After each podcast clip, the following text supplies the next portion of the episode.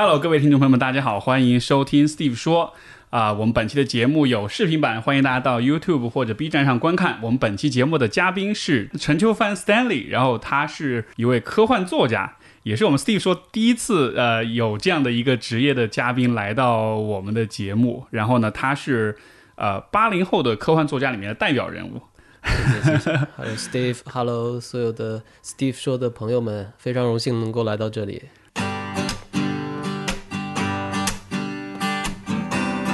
欢迎收听 Steve 说，和我一起拓展意识边界。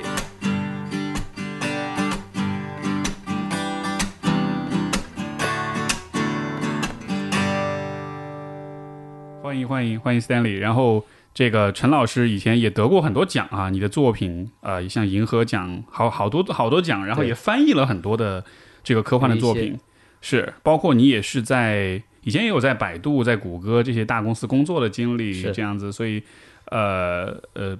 最近呃下个月陈老师也和李开复合著的一本新的科幻作品叫《AI 二零四幺》，对，简体版叫 AI 未来进行式。对对这本书是下个月的呃应该就会上市了，对对对，非常酷，非常酷。呃，先先跟大家说说这本新书呗，就我们就一开始先 讲一讲你最近嗯，即将发布这本书，它讲的是什么？对，这本书其实也是从疫情前，然后一直开始有这个创作计划，然后一直延续到了疫情发生。呃，去年是在包括呃英美，然后呃繁体中文版，呃德语版出版了，然后现在马上要在呃内地大陆跟大家见面。然后其实是它呃非常独特的一个形式，就是里面有十个科幻故事。呃，每一个都是根据我们呃当下对于 AI 技术的一个发展的现状，然后由李开复老师跟我一起对未来二十年后可能会发展成什么样子做了一个预测，然后我们把它放在了十个不同的国家、不同的城市，然后其实都涉及到 AI 在医疗、保险、教育、娱乐甚至军事方面的不同的应用，以及带来可能对社会的一些冲击和挑战。所以这每一个故事后面都会有开复老师对于这故事里涉及到的这些技术点的一个一个分析和展望，所以它其实是介于虚构跟非虚构之间的一本书，啊，是对，比较有意思。我觉得尤其是这些年，就是看到整个世界包括技术的发展，我会越来越有你说那个感觉，就是科幻跟呃虚构跟非虚构那个边界到底在哪里？没错，没错你。会发现很多事儿以前是科幻作品才有，现在就发现就已经成现实了。对，像我们小时候看的那些什么《小灵通漫游未来》啊，其实嗯里面很多都是我们现在的生活啊。你说，呃，像无人驾驶的车，我们在上海的安亭其实已经可以做到，包括这种呃，比如说你出门用手机解决很多的问题。对，对，其实我们已经生活在一个科幻的世界里了。所以所以这也是我对于呃就是科幻这件事情，我觉得它很神奇的地方，就好像是它虽然在描述一些好像现在技术上并不能实现的东西，但它好像又给我们提供了。像是一个未来的一种一一个一个模板，我们可以朝着那个方向去哈。它像是一个呃创造或者指引人类想象力的这么一个事情。对，因为我们其实可以看出科幻跟不同文类之间的一个区别，就是一个它是有逻辑的，它是基于一些我们已知的科学的呃事实和理论。那么我们可以用理性去理解它，我们可以用呃这种逻辑去呃推推测。呃，推理它以后要发展的一个路线，所以这里面其实它又有这种呃想象力、艺术的部分，但是它又有呃比较扎实的扎根在我们现实里的这种呃土壤的根基，所以这个两者我觉得有点像 Steve Jobs 说的，就是在人文与科技的十字路口，嗯。其实就是科幻。嗯，很有趣。哎，你是怎么走上这条道路的呢？对，也是很有意思。就是我其实看科幻非常早，因为我我父亲是在一个研究超声波仪器的研究所呃工作，所以他们的图书馆里有非常多关于科幻啊、科普的这些杂志啊、图书，所以我很早就是他会从那边带很多的书，所以从那时候大概是六七八岁，我开始接触了很多很经典的科幻作品，像什么阿西莫夫啊、克拉克呀，就是黄金时代的那些。然后后来又看了《星球大战》、呃《星际迷航》、《侏罗纪呃公园》等等一系列的呃这些呃经典的科幻作品，所以就把我带到了这条路上。我觉得有一定的缘分。就好像是小时候刚好有这个氛围，有这个条件，然后沉浸在那个世界里面。对，就他让我特别着迷，就是因为我小时候就特别喜欢异想天开，我经常会想啊，为什么我是我，我是一个 人，我不是鸟或者是其他的一些物种，然后呃，地球外面有没有其他的生命有没有 UFO 等等，就这样的一些问题，我经常每天都会想。我觉得每个小孩儿我小孩儿，我觉得小时候一定都想对过对对对恐龙、对 UFO，对对对，然后那个我我想我我想起我小小时候看了一本书叫《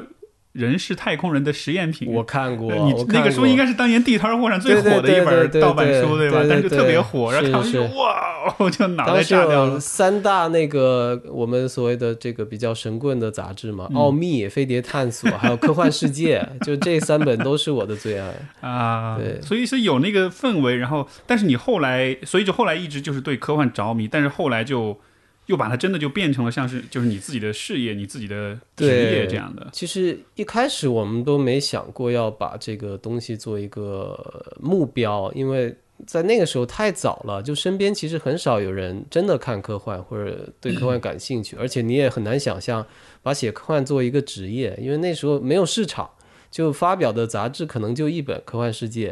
所以根本就不会有人真的 care 这个东西，所以我就一直把它做一个兴趣爱好。其实慢慢的，我觉得像滚雪球，就像巴菲特说的嘛，你只要这个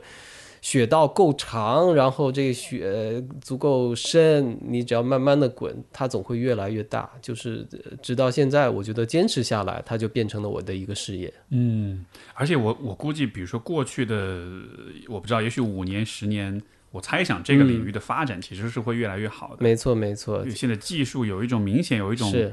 就是相比于比如说九十年代或者两千年代，就是有一种加速的感觉。对，我觉得这其实有一个历史性的契机，一方面就是中国它的这个科技实力，没错，包括我们要往这个科技创新的道路上去转型，也包括《三体》，像刘慈欣老师，他得到了雨果奖，其实引起了整个社会包括国际的这种关注，所以也是给了中国科幻一个历史性的契机，我们才有了今天。我觉得是还是他当时得奖，他当时整个这个《三体》这个应该是很振奋的哈，对你非常振奋对你来说是很鼓励的。对对对，因为在以往像我们小时候看的全都是英美，对，就西方的这种科幻，它等于是定义了整个类型。是但现在你很难想象说啊，中国这些科幻作家作品，它能得到这么多全世界范围内读者的喜爱，这是一个历史性的一个转变。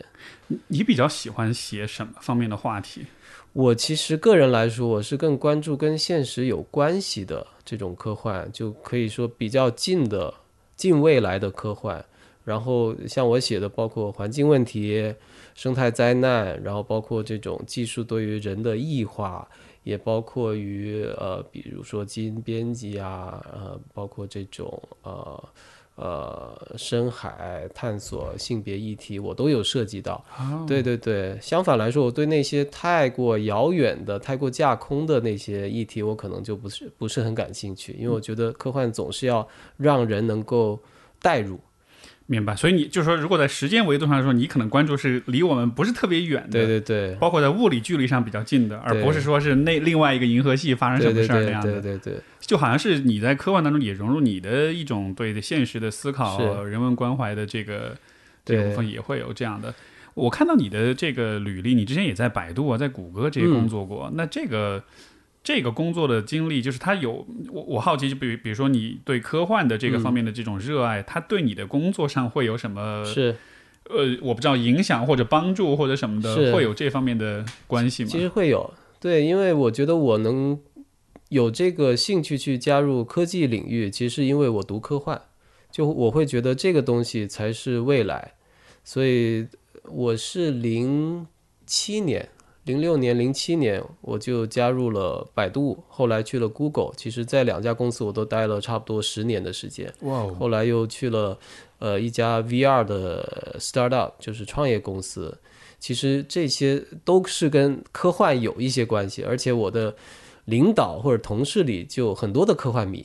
所以我觉得这个其实对我的写作也是有一定的帮助，因为你可以近距离的观察，就是一个技术它是怎么样从一个呃实验室的状态慢慢变成一个产品、一个服务，然后去影响亿万人，在这过程中会发生什么，大家都是怎么想的。我觉得这个过程其实非常的有意思，因为我们现在生活里无处不在的科技。但是很多人都不知道它是怎么来的，就是只是使用它。对，就我我们看到只是最终的结果，没错。但是你近距离的看它整个一点一点萌芽的过程。对。那那当下呃，让你觉得最兴奋或者是最。所以这个哇哦，就是这种很很很兴奋、很期待的感觉是什是哪些领域？对，我觉得一个领域就是 AI 嘛，就是我这本新书里也是讲到，因为我们现在其实很多我们看得见、看不见的地方，已经 AI 无处不在了。像我们接的很多电话、推销的电话，它其实都是 AI 在背后。而且现在特别鸡贼，是你接了。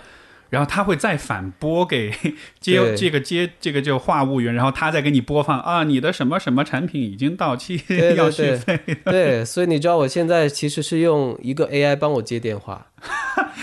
你自己有 AI？对，就是其实一些电话管家嘛，就是哦，就是有这样的 APP 有有有有很多，所以你就有时候看到那个后台的聊天记录，其实是两个 AI 一直在对话，就他们可以对话很久。就我觉得特别有意思，因为这个就是很科幻的一个事情，所以其实我觉得在 AI 在未来会有更多的领域的这种呃实际的应用，它真的会非常深刻的改变我们的社会。尤其中国，我们现在在聊 AI 治理，其实可能很多人不知道，现在已经有很多的试点，在很多包括乡乡村治理 AI 治理对社会的治理。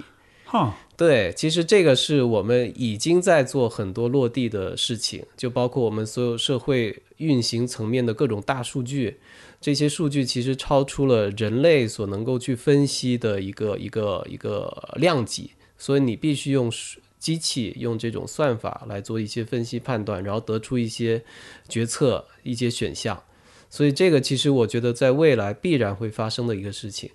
所以这个是我觉得非常让人兴奋的一个领域。然后还有就是呃太空，太空这个就大家都看到了，我们中国现在做了非常多的太空探索的这些事情。那么呃必然会在未来变成我们呃国策的一部分，就是向太空去呃进发去探索。嗯。然后还有一个就是我觉得是呃神经科学，因为其实我们要更好的理解自己。就是其实我们对于人类的意识啊，怎么产生的啊，包括我们怎么样去治疗一些呃，比如说阿兹海默这样的一些退行性的神经呃疾病，其实都是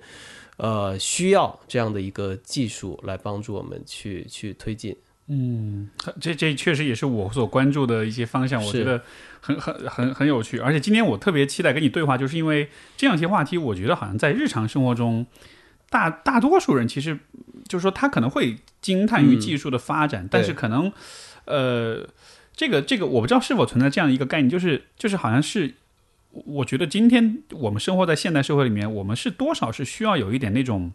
像是科幻意识的那样一种视角去看世界的发展的。就我举个例子，比如说，呃，你说到 AI 对吧？呃呃，未来它一定是会取代很多人的工作。对。那所以，比如说今天的年轻人在。选专业在找工作的时候，你是需要有一点这种前瞻性的，对，因为你现在去选，比如说，我不知道，比如说会计这样的行业，是。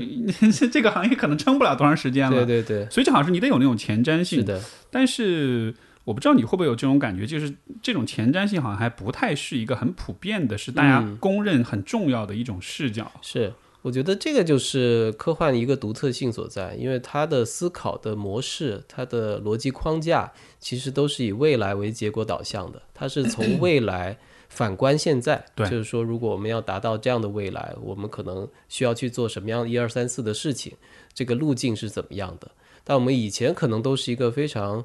历史。呃，导向的一个，我们从未呃过去的一些经验，我们去积累，我们去分析它的模式，然后去得到一个怎么样的一个一个逻辑。但我觉得两者是需要结合的。嗯，对对对对，你你说那个就是历史导向，所以我就想，比如说去年的这个公务员考公这特别火，对对对，这就是一种很典型的，没错没错，嗯。就铁饭碗嘛，就我们的父母也会用他们的历史经验来告诉我们说啊，你们应该去做什么样的工作，应该走一条什么样的道路，但有可能这条道路在未来是不通的，嗯，对，因为我们的未来你可以看到，尤其这几年，它是一个加速的一个曲线，不管是技术还是社会还是文化各方面，你都都能非常呃明显的感觉到这个加速度。没错，没错，这也是我觉得，呃，科幻它存在很重要的一个意义，它帮助我们更早的去预知、去理解未来的这个世界。不过，我想先，呃，呃时间我们倒流一下，说到小时候，因为刚才就是你也说到你小时候喜欢看科幻什么的，呃。我我觉得这个可能是很多小孩子的天性。我们对于呃外星人也好，对于恐龙也好，对于神秘的亚特兰蒂斯、王国、诺亚方舟、大洪水，对，包括人是太空人试验品这样的书，今天看起来其实挺飞的，对对吧？就觉得，呃但是，但是那个时候的那种痴迷、那种着迷，嗯后来为什么有点消失了的感觉？嗯就是大家变得更着眼于就当下，甚至说我们更抓住过去了。嗯，就当时小时候的，因为因为你是显然你是成功的嗯把这个部分保留了下来，所以你是怎么做到的？或者你你会怎么看待这样一种变化？嗯，我觉得，对我们那天我还跟几个外国的朋友在讨论说，好像这几年我们对于 UFO 啊，对于什么外星人接触的这种报告就少了很多。为什么那个时代，就比如上个世纪七八十年代甚至九十年代都会很多，但现在感觉就没有那么多了。就我们一直在讨论这样的问题，我觉得很有意思。一方面是因为科技的进展，可能会让更多的人。他有这样的方式去得到更多的呃科学性的知识，就这样的话，他其实自己可能会去做很多的研究啊什么的，然后他觉得这个世界就没有那么神秘了，他的那部分好奇心可能就转化了，嗯，成为一个就是更加实际的一个一个一个知识。然后另一块，我觉得还是经济，就是经济让每个人可能更多的时间精力会花在。呃，比如说去消费，比如说一些娱乐的手段，就是包括现在我们屏幕其实占据了我们绝大部分的注意力。那么包括小孩，他可能更多是在玩游戏，在看短视频等等，就他可能对于这种外部世界的好奇心和想象力反而没有那么多了。这是我觉得我小时候，包括我中学的时候，比如说有流星雨，我们会几个同学一起，我们去一个。呃，草坪就呃公园那种，我们就真的躺在那儿躺一晚上，然后我们就看狮子座流星雨到底什么样子。对，现在大家都是 B 站上看直播，对对对，现在就完全不一样了，就是让这个媒介嗯替代了我们的感官系统。嗯，我觉得这个是一个趋势，但你很难说它是好还是坏。就我觉得这个我们可以后面展开讨论一下。是对是。我我小的时候，我最喜欢做的几件事儿，一个就是类似的，因为我小时候就喜欢拿望远镜，还不是天文望远镜，就是家里一般的家用望远镜，然后就去看月亮，就试图看清楚那上面到底有什么。尤其是那会儿看了一些那种科幻书之后，就说什么背后月月亮对对对，永远看不到背面，背面其实外星人修了基地什么的，对对对然后就老是想着看着，说不定就能看着一个飞船从上面飞出来，就老是有这种 这种这种幻想。是而且可能就是在也许可能六七岁、七八岁那会儿，哇，特别着迷。包括 UFO，有的时候晚上你知道，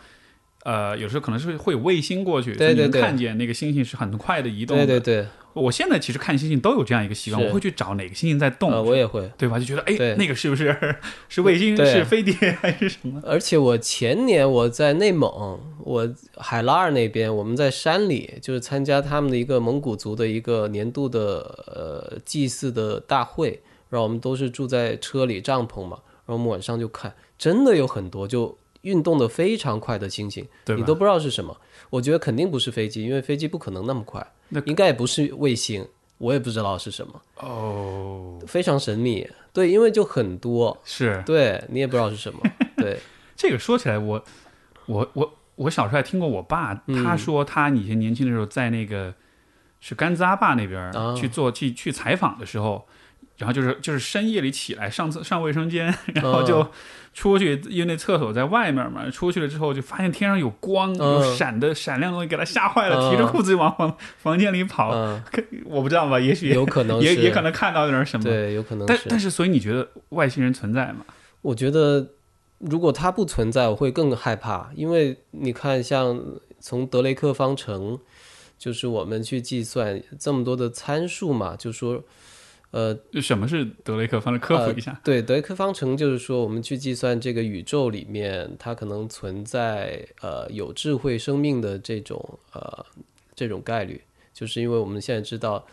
呃，银河系有大概一千亿颗恒星，那么这些恒星里面，它可能形成这种星系，而且星系有行星的存在，然后这个行星可能处于一个正好呃非常适合的位置，它的温度啊，它有大气层，它能有水等等这样一些我们现在觉得生命应该有的一些必备的条件，它大概有多少等等，就是反正有这样一个方程，然后计算出来一个结果，然后有一个叫费米悖论嘛，就是说。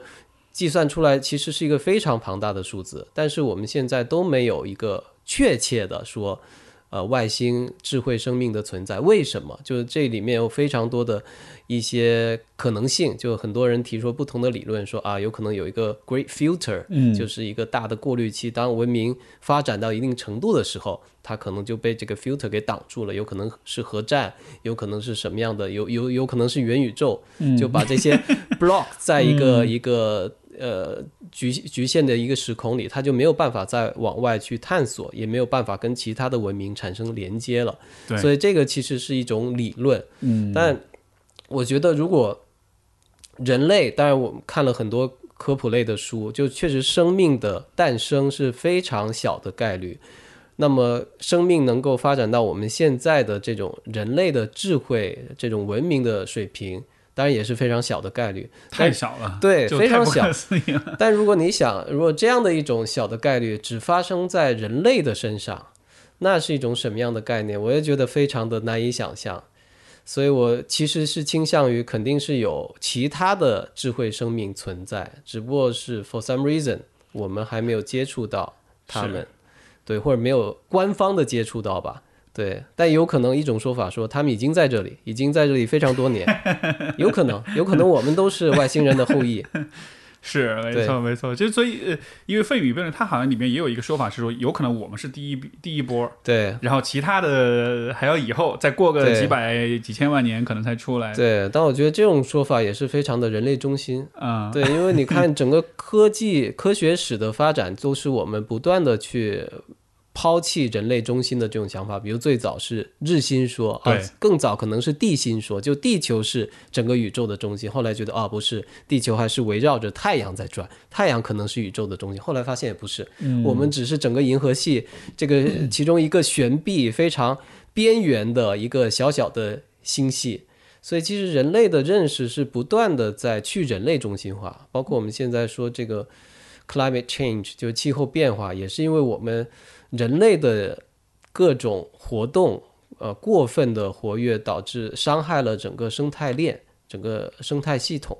所以我觉得这个其实是个历史性的一个认识过程。嗯，明白明白。这个你觉得有没有可能？因为刚才你也说到，呃，比如说我们现在是以呃人类认为的生命适宜存在的这个条件去做计算，但是有没有可能是，比如说在另外的某一个遥远的地方，那个地方的生命它在？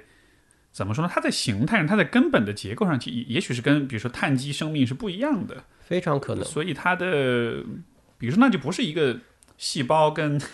你知道有机体的生命，有没有可能是其他的形态的？我就举个最简单的例子，在以前的教科书里都不认为病毒是一种生命啊，但是你现在经过了这两年之后，你会觉得病毒如果不是生命，它是什么？它会不断的变种。它会不断的去寻求新的宿主，对吧？然后它可能在这个星球上存活的呃时间历史比我们要长很多，所以如果这样的东西你不把它算为生命的话，那它是什么？所以其实我觉得我们对生命的这个定义还是非常的人类中心，而且非常的狭窄。嗯，就包括我们在金星的大气层里，其实发现了一些。呃，元素它有可能是生命新陈代谢的这个呃产物等等，所以我觉得其实我们可能在未来会发现很多就是超出我们现有的对生命定义的一些其他的生命形态，它有可能都不是碳基，像你说的，嗯有可能是硅基，有可能是氮基，其他的一些东西。甚至如果我们把这种信息的这种吸收和处理的方式作为一种生命的一个特征的话，那有可能我们的程序，有可能我们的电脑，它都是某种程度上的生命。对，微博上的一个热搜，它也是一个生命。有可能啊，对，它有自己的生命周期啊。对，我觉得科技就是那个呃，Kevin Kelly K K，他有一本书叫《What What Technology Wants》，就是他其实把科技想象成一种生命，他其实是把人类作为他的一个宿主。对我们是帮助它在进化。没错，没错。呃呃，如果想象如果有一天外星人真的来了，你看着他们了。你你你首先第一句话会跟他们，就你首先会想问他们的是什么？你想过吗？呃，对，我想问他们的是，他们觉得存在的意义是什么？哦，对，一上来先就先就把这个最大的这个抛给对对对，因为我觉得如果他们真的比我们先进很多的话，他们肯定也考虑过这个这样的问一个问题。我特别想知道他们的答案是什么样的。对，如果如果站在外星人的角度，你觉得他有可能？我不知道啊，我觉得甚至有可能他们是一个有神论的一个文明，就他们有可能觉得是有 creator，就是创造者这样的一种存在，那就更有意思了。就更有意思了。对对对，因为我们现有的这种科学的话语体系其实是一个无神论的体系，没错。对，所以我我们所有的一切其实是在证明这一点。那么，如果一个外星文明到来了，但是他们是相信有某种程度上的 creator，而且他们有一些证据来证明这个，那对地球是一个巨大的一个 culture shock。是是，而且这件事情是，呃，我觉得是一种合理的一种怀疑哈，就是说，无神只是因为你观测不到而已，嗯但是有没有可能那只是你的观测手段还不够强，所以你观测不到了？但是但是你不能说，呃，因为没有观测你就证明它是不存在的。对，有呃最有意思就是说，我们其实现在的观测手段其实是远远滞后于我们理论。就比如说我们对黑洞，对黑洞可能是在很早，比如说一百年前，就是有这样的一个理论，它用数学的公式推测出来说啊，宇宙深处有这么一个呃质量巨大的又致密的一个一个巨大的天体，但是它不可见。然后其实后来又经过了包括霍金啊、Penrose 啊等等，就把这个一计算的结果越来越精细化，所以直到现在我们才有了这样的足够呃精确的这个呃探测的手段，我们可以去拍摄到一张它的照片。去去年前年是吧？刚一九年，照片，对一九年，然后去年又多了一个，它又精度更高了，你又看到它的一个一个引力的一个一个旋转的一个线，就是我觉得这个就特别的 amazing，、就是你会发现说很多我们观测不到的东西，但是你能通过计算甚至人的想象。你能够去推断出它的存在，但是可能需要经过几十年甚至几个世纪，你才能够得到一个确切的证据，它是存在的。所以我觉得很多事情我们需要一个比较开放的心态吧，就是你等待着科学不断的把它的边界不断的拓展，有可能我们会知道很多东西。嗯，确实是这样，很有趣，很有趣。在这个呃呃，因为你刚刚也说到，就是说这种呃以前的，比如说数学的语言去推测、去描述，现在有了这样一种观测，呃，这个之间的这个过程，你觉得会因为呃技术的发展，这个过程会变得，就是这个距离会变得越来越短吗？会，因为呃，我们最近看到的一个是用 AI 来帮助数学家去验证一些定理，去呃发现一些新的呃公式等等。就我觉得这个是特别有意思的，因为我们之前一直会探讨说，数学倒是到底是一种发明还是发现？就是它是我们把它发明出来的，还是说它本来就是一种 fundamental 存在在这个宇宙间的一种嗯，普遍性的东西？对，这个是特别有意思的。所以我现在其实会看很多这样的一些不同领域的 project，包括那个 Stephen Wolfram 的呃 Physics Project，它其实是用计算主义的方式，它去生成一些呃所谓的物理的定律什么的一些，包括在网上可能是化学，在网上是生物，在网上可能是社会学、经济学等等，但它底层是数学，所以它会用这样的一个方式向我们证明，就是我们可能存在的这个宇宙，它的数学是这样子的，但它只是其中的一种可能性，有可能存在着无数的不同的数学宇宙。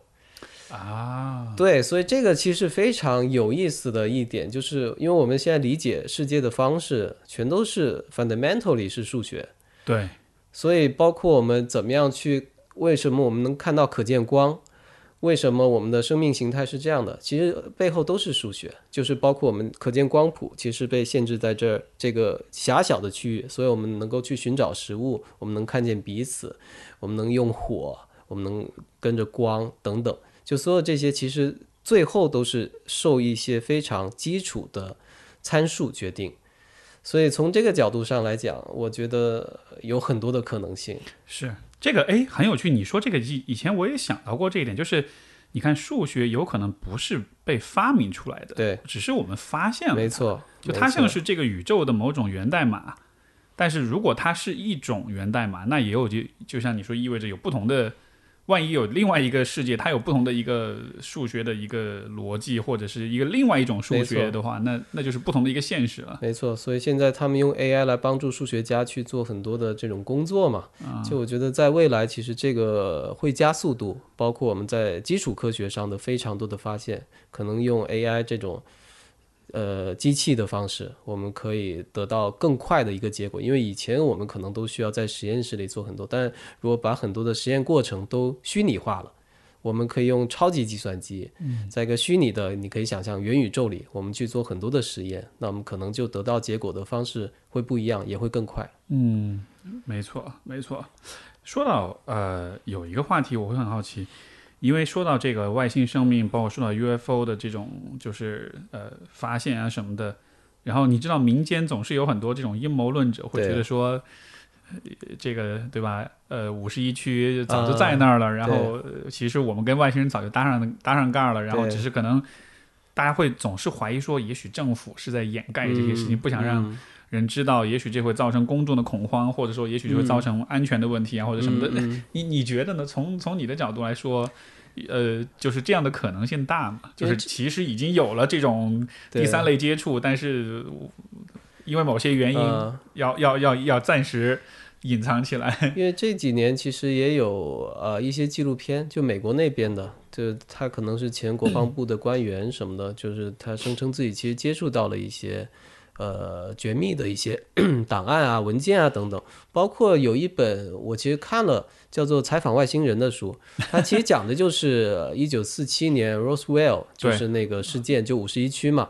他是一个护士，当年是被呃招聘，就是去护理这个外星人，但他当时签了非常严格的 NDA，就是所以他后来回了爱尔兰，我记得是爱尔兰还是苏格兰。当他八十几岁的时候，他觉得不能再昧着自己良心把这些隐藏了，所以他就写了一一本手稿，寄给了一个一个记者，这记者就把它呃出版了。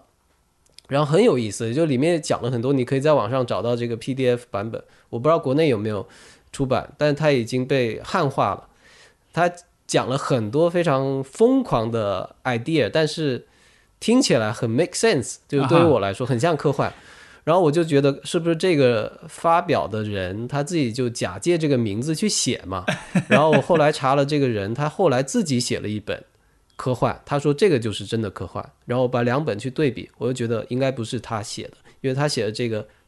科幻太差了。啊，就前面的这本其实想象力啊，什么细节非常的丰富，但是他后面那本就真的很差，所以我觉得哎，有可能真的是那个什么护士。他当时的一些经历什么的啊，太有意思了。那本书我觉得强烈推荐你看，因为我推荐了好几个人看，就他们都是不是科幻圈，不是科幻迷，但他们看完都觉得哎挺 make sense 的。就说这事儿像是看眼见为实了，然后只是转述给你，对，而不是要靠脑子编这对。他讲述的就是我们人类其实是被流放到地球上的。啊，我们是一个受到惩罚的一个来自不同种族的后代，非常有意思，但展开就会太过于神棍了。啊，对对对对，这这这这听上去，非常有意思。嗯，对，这我我听到这个，我第一想到是那个 Scientology，就是啊，有点像，有点像。他不是说就是人类的这个是灵魂要放在这个，然后要被外星人收割走啊什么？有点像，有点像。所以 Scientology 的那个呃那个教主呃，这个这个跟大家呃科普一下，Scientology 是其实是美国一个邪教，对吧？而他的教主就是一个科幻作者，没错没错，他写了一系列的那个，好像上世纪五六十年代，对对对，叫叫做 Battlefield Earth。啊，就一个非常对非常长的系列，三十几本，对，在国内也出版过。然后像什么 Tom Cruise，呃，对，John Travolta 都是他的那个信徒。没错，就你去纽约最繁华的，我忘了是哪条街，就有他的那个 church，然后就特别一些长得特别好看的俊男美女就在路边发传单。没错，对。以前我在多伦多的时候，那个也是在市中心一条街上就有他们的那个一个网点。对，而且他们是。先会给你做一个什么压力测试？对对对，就是两个电极接你身上，说，对，就他他那个他是先是这个逻辑，其实跟国内是一样的，先是健康养生的角度，哎，测一下你的压力如何？哦，压力高，来向你介绍一下我们的这个我们的这个宗教，对，有点像现在卖保健品给老年人的那种感觉，你连测一下血压，免费的是吧？免费的，测出来，哎，你有问题，来买一下我们的产品，很有趣。那啊，那如果这么说。所以，如果人类是某种实验品也好，某种放逐的物种也好，也许这也许是不是也有解释到，比如说之前说说到这个，嗯，我们和外星人还没有产生某种联系，就是因为本来这就是一个被放逐的地方，像是一个监狱一样。对，说不定宇宙里面各种信号其实哔哩吧啦到处都有，但是也许我们被屏蔽了呀。对。对啊，屏蔽起来的非常可能，而且这个其实跟佛教里很多的理念就非常像了。你就你需要经过六道轮回，你要不断的修行，你才能够出轮回。所以就是轮回，你就理解成是这个地球生态圈的一部分嘛。嗯，它其实就是对你的一个惩罚。这个这个也是另外一个很有趣的地方，就是我觉得宗教的某一些想象，你刚才说，比如说六道轮回这种，你说一个生活在地球上的一个普通的。凡人他是怎么想到这些的？就他是怎么就就是这种东西不像是我们站在树下或者是站在山巅，然后你就能想到这种体系。它是一个非常对成型的、有逻辑的、成体系的东西。对我推荐一本书，当然最后我们也会推荐书，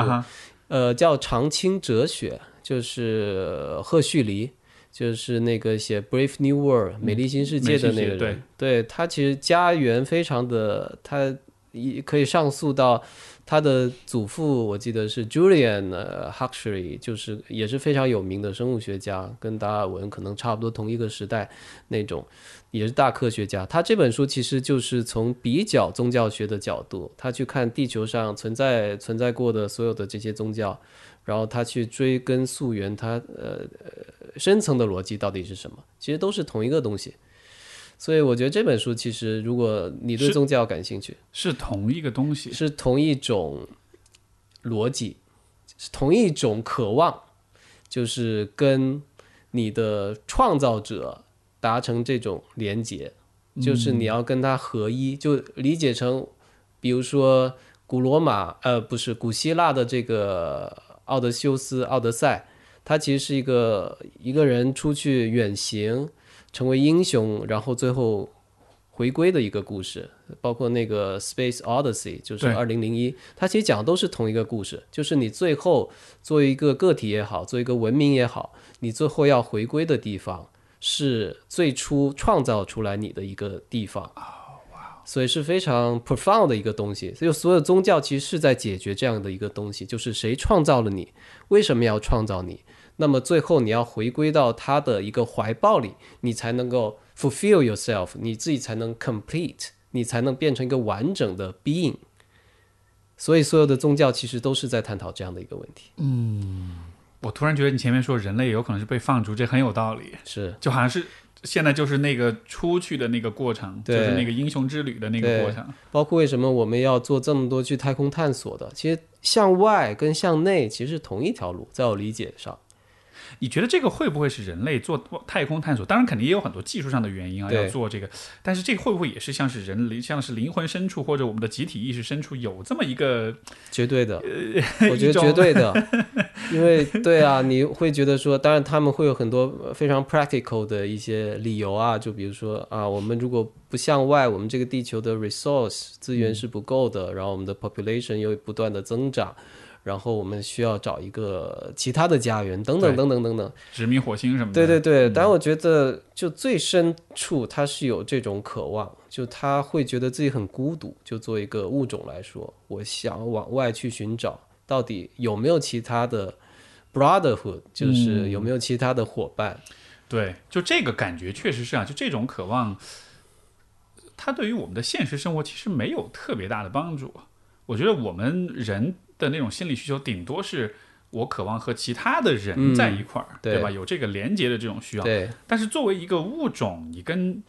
其他的星球的文明的嗯这种连接，这个确实是一个放在人类身上有一有有那么一点，呃这个这个叫什么？有就是有有那么一点格格不入的感觉。嗯但是但是我们就存在这么一个部分。对，所以其实马斯洛嘛，就大家都知道马斯洛的这个金字塔理论嘛，就是大家都知道最高层可能是自我实现，嗯，但当他在晚年的时候嘛，就是八几年吧，我记得是他其实又呃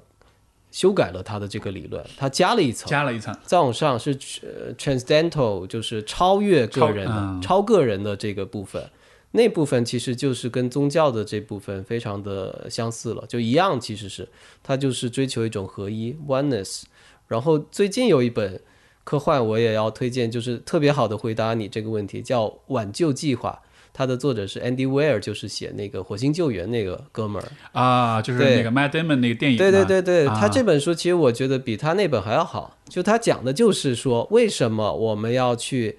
寻求其他文明的这种联系，甚至要互相的帮助，是因为我们遇到会遇到一些行星际的一些巨大的问题。就它里面设想了，我就不剧透了。就这样的问题，必须要你跨物种、跨行星际的去解决，而且你需要不同文明之间达成这种理解。所以我觉得那本书真的很很好，很厉害。就是首先它是一本很好看的书，其次它最后这个上价值嘛，我们就说它把这个理念拔高到一种文明之间的这种友谊和协作，嗯，这个非常的非常的好。我们今天有点深刻啊，哇，我我就，而且你会不会觉得就，你看，比如说我在聊这种话题的时候，嗯。那种就是那种那个英文的一个那个词儿叫 all，对吧、嗯。A W E 那个嗯。all 那个词儿，这个中文应该是一般翻译成什么？嗯，敬畏感。敬畏感，对。对对对，就是当你把事情想到足够大的时候，会有一种是有点鸡皮疙瘩鸡皮疙瘩，然后就脑子会有点上头，是是是，很激动，对对对，但同时你又觉得自己很渺小的那种感觉，没错没错，就是这种感觉，我觉得也是跟这种宗教感很像。就当你面对星空的时候，没错，你去想一些非常终极的问题，可能距离我们现实生活无比遥远的问题的时候，你会有这种感觉，就你会觉得说，人类嗯 deep down 是其实是非常 profound 的，对，非常深深处存在着这么一个一些渴望的一些东西，就超越性的一些东西。所以我就现在我我我经常会有这种感觉，当我跟 对当我进行一些这种比较呃深度的嗯讨论的时候，我会有这样的感觉，就是所以我会觉得说啊。这个东西非常的美好，就是我们应该让更多的人感受到这样的感觉。这样的话，他们能从现实生活里抬起头来，仰望星空，或者去思考一些更虚无缥缈的一些问题。对，而这个感觉一一定是天生的，因为你看小孩子，对对对，他没有经受过任何的熏陶，他就是会，你稍微跟他讲一点，他就哇哦，那个感觉就来了。对，但是可能长大一一点呢，可能有有一些对比较没有情绪的大人会跟你说啊，你都不要想那些，你要好好考试什么，然后就这个感觉反而就被扭转了，就被扼杀了。是是，但是但实际上你，你你你长大之后到今天。有读到一本好的科幻作品，看一个好的科幻电影，完了你还是、哦，那个感觉又回来了。对对，所以这就是为什么康德会把这两者相提并论，就是头顶的星空跟心中的道德律。啊呀，对对对，他觉得心中的道德律这个东西是鲜艳的，就是不受我们经验所局限，它先天的就在我们的意识中，嗯所以它不会根据你个体情况的不同，或者你生活的环境，或者你后天的遭遇、教育情况的不同发生变化。就这个东西是一直在那儿，是它是一种人类普遍的现象。像是一个出厂设置一样。没错，是谁设计的呢？其实还还蛮不错的。你就问到了一个非常核心的问题：谁设计的？Who did it? Who created us？对这是一个最终极的问题。就是如果从设计的角度来说哈，就是呃，有的时候我会有这样的想法，比如说不管是人类这个生物也好，还是比如说所有碳基生物，你看，比如说这种细胞的分裂或者这个 DNA 的这种呃复制，就整个这个过程，如果它真是一个。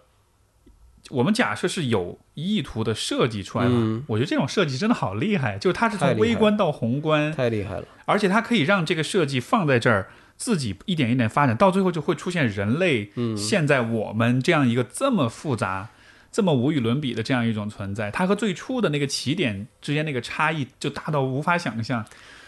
这就是为什么到现在设计论还这么有市场的原因。就是如果你回过头去看，比如说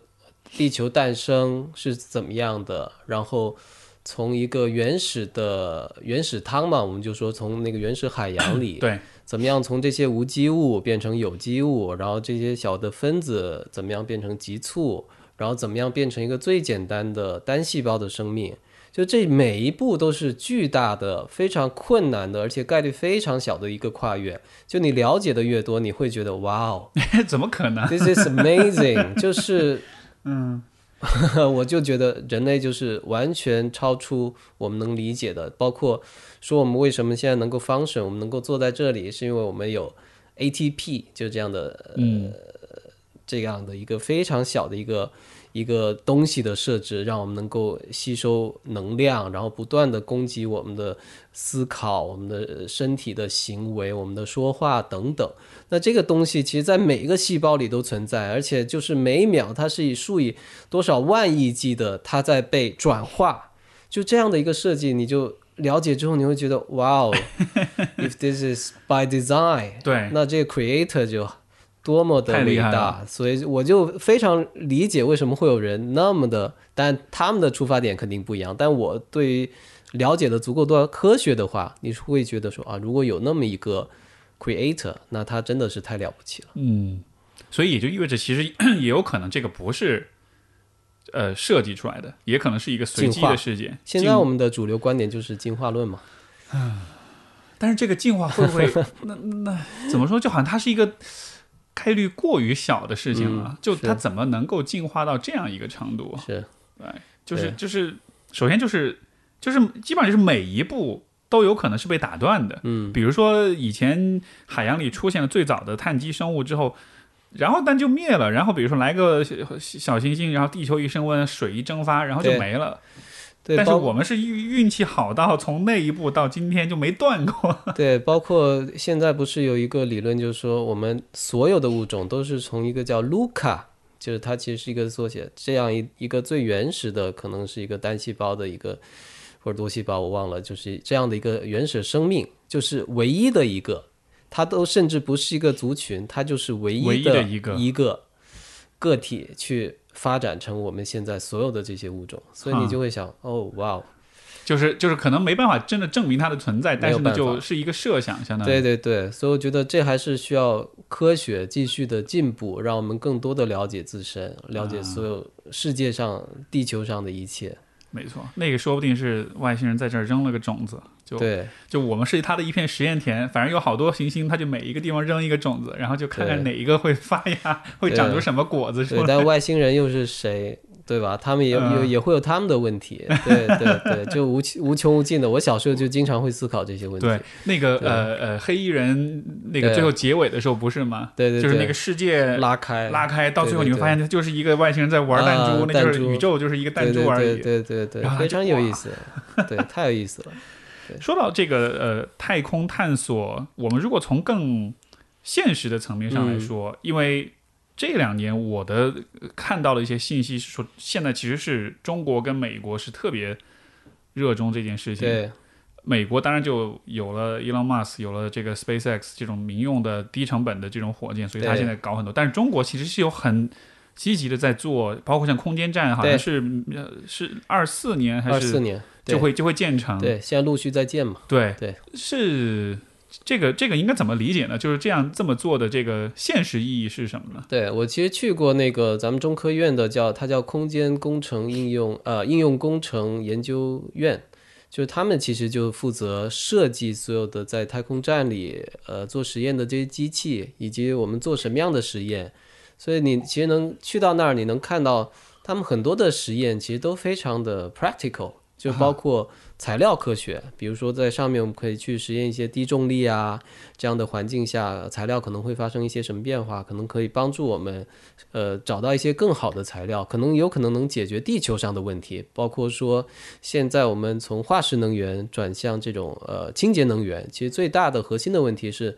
能源的存储，比如说太阳能、风能，它都不是一个稳定的嗯一个一个一个供给，你需要把它存起来。比如说没有太阳、没有风的时候，这些怎么样被呃转移到其他地方，西电东输啊，或者怎么样？那但这个电池的技术现在还不够发达嘛，就它会有很多的问题，比如结晶化啊什么的，或者说成本过高，所有的这些其实都需要新的材料科学来解决，所以这有可能是那部分，也包括很多空间的观测，比如说你要在太空里，它的环境是更好，没有光污染，没有这些大气的污染等等，而且你能够从太空去更近距离的获取一些讯号，能观测到一些天体等等，也包括生命科学，包括他们会做很多的，比如说动植物的实验，包括转基因啊，这些植物啊，在那个低重力的环境下怎么生长，有可能能解决地球上的粮食问题。所以，所有这些其实都是非常现实的，能够去造福社会、造福人类的一些科学的问题。所以我其实觉得，当然这是非常 practical 的一个层面，更多的一个，我觉得还有一个就社会的，呃，大众心理学的层面，就是，呃，包括一个我们的爱国情绪，就是我们现在能做到。就是以前其他强国也能做到的事情，就而甚至我们比他做得更好。比如说，国际空间站马上要退休了，然后中国这个就成为唯一的一个空间站。嗯，但现在他们又说他们不退休了，他们要坚持到二零三零年嘛。虽然它已经很破了，修修补补可能又再用个几年。所以我觉得这个是一方面，当然还有一方面就是说，能让地球上非常多的呃小朋友，他产生这种对太空。对自然、对科学的兴趣和好奇心，那这些人有可能以后他会投身到这个领域，他会做很多的研究，成为科学家、成为宇航员、成为工程师等等。那这就是推动整个社会、整个文明向前发展的这个精神上的动力。所以我觉得这个可能是更长期的一个一个呃目标。有意思。哎，你说第三点，我从来没有想过，但就好像是说，这种空间的探索跟科学发展，它相当于是。就是把小孩子的那种好奇跟那种热衷跟痴迷，就转化成了一个没错一个实际的去实现它的一种渠道哈。就是你变成一个科学家，你去探索空太对空。你就想想，比如说美国那会儿，它是上个世纪五六十年代嘛，他做了很多太空的事情，正好那会儿就是 baby boom 嗯的青少年时期。所以这些人最后他变成社会中坚力量，他很多可能投身硅谷啊什么的，包括伊隆马斯啊这样的一些人，其实他是有非常强的后劲，就你可以说他是持续的给这个社会的创新提供一种精神上的动力。啊，哇哦！所以这么来说，空间站也像是一个符号，对对对，绝对是飘在那儿非常 巨大的一个精神符号。有意思，对有意思。我之前看到有一个说法说，呃，这个在月球上是有某种。呃，某种矿物它是有助于这个是是什么某种核的聚变还是怎么样子？说这个物质在地球上对要去生产成本很高，但是月亮上很多，所以我们其实现在也在想办法把它运过来。氦三嘛，呃，对，氦三，对对对对对对，这这是是真的吗？是这么回事吗？是真的。但是现在一个问题就是性价比，你要现在去上面开采，然后运回地球，这个成本太高了，就是它不一定那么经济。嗯，所以他们其实要解决的也是一个一个地球上的能源问题。现在不是说，其实最根本的就是实现可控核聚变嘛。但这个有个笑话，就是我们距离实现可控核聚变永远有五十年。就五十年前也说还有五十年，现在你问他还是有五十年。但中国做很多这方面的实验，包括在合肥有那个东方魔环嘛，就中国太阳，中科大一直在做。所以前两天好像这昨天还是今天，我看到也是用 AI，用 DeepMind，就它怎么样用 AI 去解决可控核聚变的这个装置的稳定性问题，因为它需要达到极高温、极高压。同时需要这个维持足够长的时间，它才能够有这个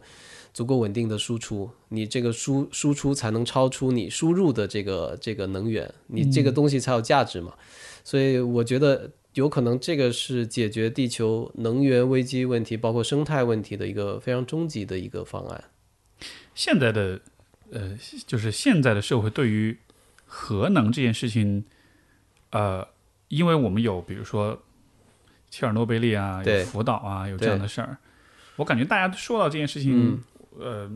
还是会有一点，会，嗯，有点，对，有点勉强的，有点不安的，就觉得说这像是给自己后后后花园种了个定时炸弹，对，有一点。但是从你的角度来说，你觉得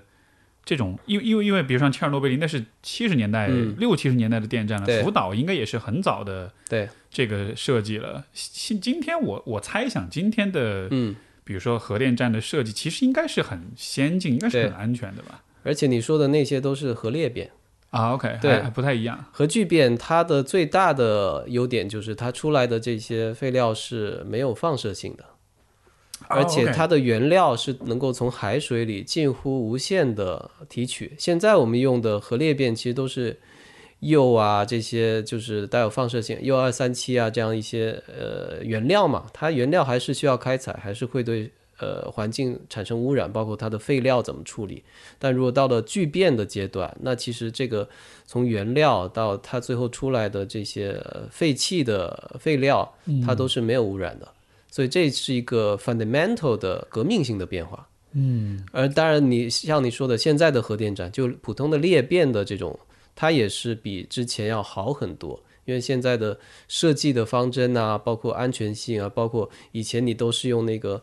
那个反应棒嘛，你要控制它，就是其实非常原始的一种方式。但现在全都是用机器，而且它会非常精密的有大量的这种数据采集的传感器，实时的监测它任何一点的变化。所以我觉得现在其实是反而不用那么担心。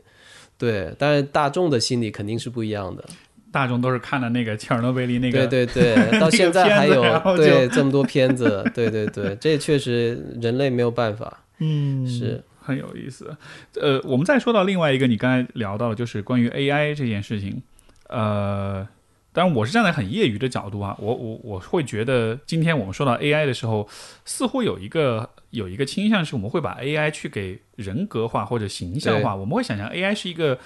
跟我们会产生某种关系，而且是某种偏向恶性关系，就是我来统治你，或者我来接管你的。对，你你看，比如说《终结者》里面那个天网这样的一种关系，对，就好像是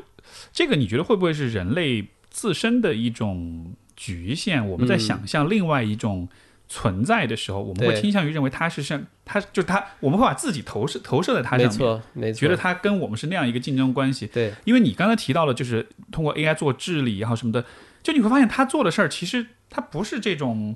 比如说我要直接跟你发生关系，它其实是渗透到生活中的很多方面，就它的那个性质其实是很工具性的，没错，没错。所以，所以是不是这这就是 AI 其实并没有我们想的那么的是威胁性那么的强。对这一点来说，可能科幻小说啊、呃电影啊要负起一定的责任，就因为你看所有的这些终结者呀，它这种太空漫游啊，包括机械机啊，它都会把 AI 描绘成这种相对来说比较敌意的、负面的、带有一定的人类情感，或者说甚至比较负面的这种道德，他可能就不 care 你，或者我要征服你什么的。我觉得这些都像你说的是一种情感投射。就是尤其人类在跟一个自己不熟悉、不了解的他者嗯文明去接触的时候，他总会把自己的很多想法投射在他身上。那这个你就像黑暗森林理论，这个就是大刘老师的一个一个一个创造嘛，他就会说啊，所有的文明在这里面，它都是像黑暗一座黑暗森林里的猎人和猎物一样，就如果你发出声音，别人就会先开枪，所以这也同样也是一种投射，但未必它就是真实存在的。所以我觉得可能我们需要做一些工作，把这种过分的自我情感投射给中性化，是给中和掉。这个反应，其实我觉得是很古老的一种非常机制哈。你看，最开始当比如说我们还在部落时代的时候，我们遇到别的部落的人，那个时候有这种恐惧跟这种抗拒，对，其实是很有是很有很有道理的，是很有价值的。是因为如有可能对方身上携带的某些细菌、某些病原体，是，你你刚好没有抗体，你就你就被灭种了。没错所以我听过一个理论很有趣，他说其实种族主义，就是个 racism、嗯这种种族主义的情绪，他说这一种反应，它最基本的、最根本的那个情绪反应不是仇恨，不是嗯愤怒，对，而是恶心。嗯而恶心是怎么产生的呢？恶心的情绪是因为人类需要这样一种反应去帮我们区分哪些嗯是在生理上、生物学上对我们有害的东西，嗯，比如说腐尸，比如说这个腐烂的食物，对，对吧？粪便这些东西是不能吃的，所以我们才会闻到臭的东西会有恶心。所以，遇到就是外族遇到他者。那个那个也会有那种近似恶心的反应，所以才会保持距离，才会排斥彼此。对对对，这是一种进化心理学就进化心理学的一个一个对，特别有意思，假说，嗯、我们都养猫嘛，就嗯是你会发现猫对那种呃条状性的，啊，对对对，它会有特别的反应。放网上很多视频，放一根黄瓜，一转过来一看，啪就跳飞起来。对，是的，就我也做过很多小实验啊，就我就会想说，这到底是它在远古的时候是什么样的一个过程，就让它把这样的一个非常强烈的反应就就就嵌入在它基因层面，一直世世代代的传下来。所以人类也是一样，就是像你说的，回到最初的部落的时代，那他看到一个其他部落的人，他第一反应肯定是把他打死，就是不然的话，或者是病毒疾病，或者就是他要抢占你的有限的资源，或者说生育的资源等等，就这些都是有可能的。所以这样的一种对于他者的一种恐惧、嗯恶心，或者最后变成被它包装成一种仇恨，对，一直延续到现在，还是统治着我们这个社会。你就有时候会觉得很绝望。我们这 我们这几万年好像也没进化出来什么。对，所以那个 E.O. Wilson 才说嘛，说人类是这个原始人的大呃原始人的情感、中世纪的制度、超神的技术。对就我们大脑真的非太太过原始了。对对，他说旧旧石器时代的这个，就嗯对对对对对情感，对这个我觉得很有道理。那那旧石器时代情感的人类，现在你看 AI 又出现了，那那你觉得这他们两者之间会是怎么样一个 一个碰撞呢？对，尤其是你现在看到我们处于这样的一个媒介环境，其实是我们的大脑其实没有 ready，我们不是为了吸收这么多的资讯而而设计的，或者进化到现在的大脑。包括你说疫情期间就最明显，你每天会在网上得到这么多的死亡的信息啊，呃负面的情绪，它其实是 overwhelming 的。就你你其实没有进化出来处理这么多外部情绪，而且负面情绪的这个能力，没错，它就会自我内化，变成内伤。我的理解，很多人就抑郁了。就替代性创伤。没错，这种就是你专业的术语，就是替代性创伤。所以我觉得，就是现在我们其实没有很好的建立起这样的一个防护的机制，包括你说防成瘾的机制。就现在很多的小朋友，他其实很早就接触到这种，包括手机啊、Pad 啊这种东西，因为这些东西是给他强的感官刺激。对，这种东西，而且它又被设计成算法上会让你产生依赖、成瘾。所以那个我听到就是有一些在有一些美国的这个这个有一些人就说说 TikTok 是中国拿这个东西来呃腐化我们的青少年的。反向鸦片战争嘛，这个我也听到最有最有道理的一个，就是很有意思。所以就说我们怎么样从技术设计的层面，或者从这个法律法规的层面，我们需要去约束它，因为从资本的角度，它肯定是逐利的，它要利益的最大化，那它肯定是让你越上瘾越好，越愿意花钱越好。但从人类的角度，我们其实没有办法去抗拒。包括你说我的父母，他们可能都经历过饥饿的那种时代，他现在还是会对这种包括高碳水、高热量、高糖分的这些呃高脂肪的东西，就是本能的他想要去吃，或者吃的很多。对对，但是这个东西就是我们需要有意识的去对抗这种本能，就生物性的本能。这个问题。我的感觉好像，其实现在中国还做的还蛮好的，因为中国有很出台很多很具体的法律去约束，就是呃呃，就是各种这种科技公司，他们能做什么，不能做什么，算法上啊这样。但是，我我有限的了解，其实，在欧美国家，相这样子的一些，就是来自政府的这种干预，相对其实还没有那么多。对，这这这，我感觉这是一个怎么说呢？社会主 社会主义制度先进性、优越性的体现，可以这么说吗？我觉得可能要把它拆开来看。嗯，你就像去年，其实深圳出台了这个 AI 方面的一些法令，它是有有监管，也有怎么样去引导、支持 AI 在不同行业的呃一些一些发展。那么，然后去年十月份，呃，通过十一月开始生效的是中国的第一部个人数据隐私保护法。对，对，这个其实是它是整个是在 follow 欧欧洲的这个 GDPR 的这一套逻辑，所以我觉得从数据，包括从对大科技公司这一块儿，其实我们是有更强的这种监管力度。但可能从人文方面的考虑，就我们怎么样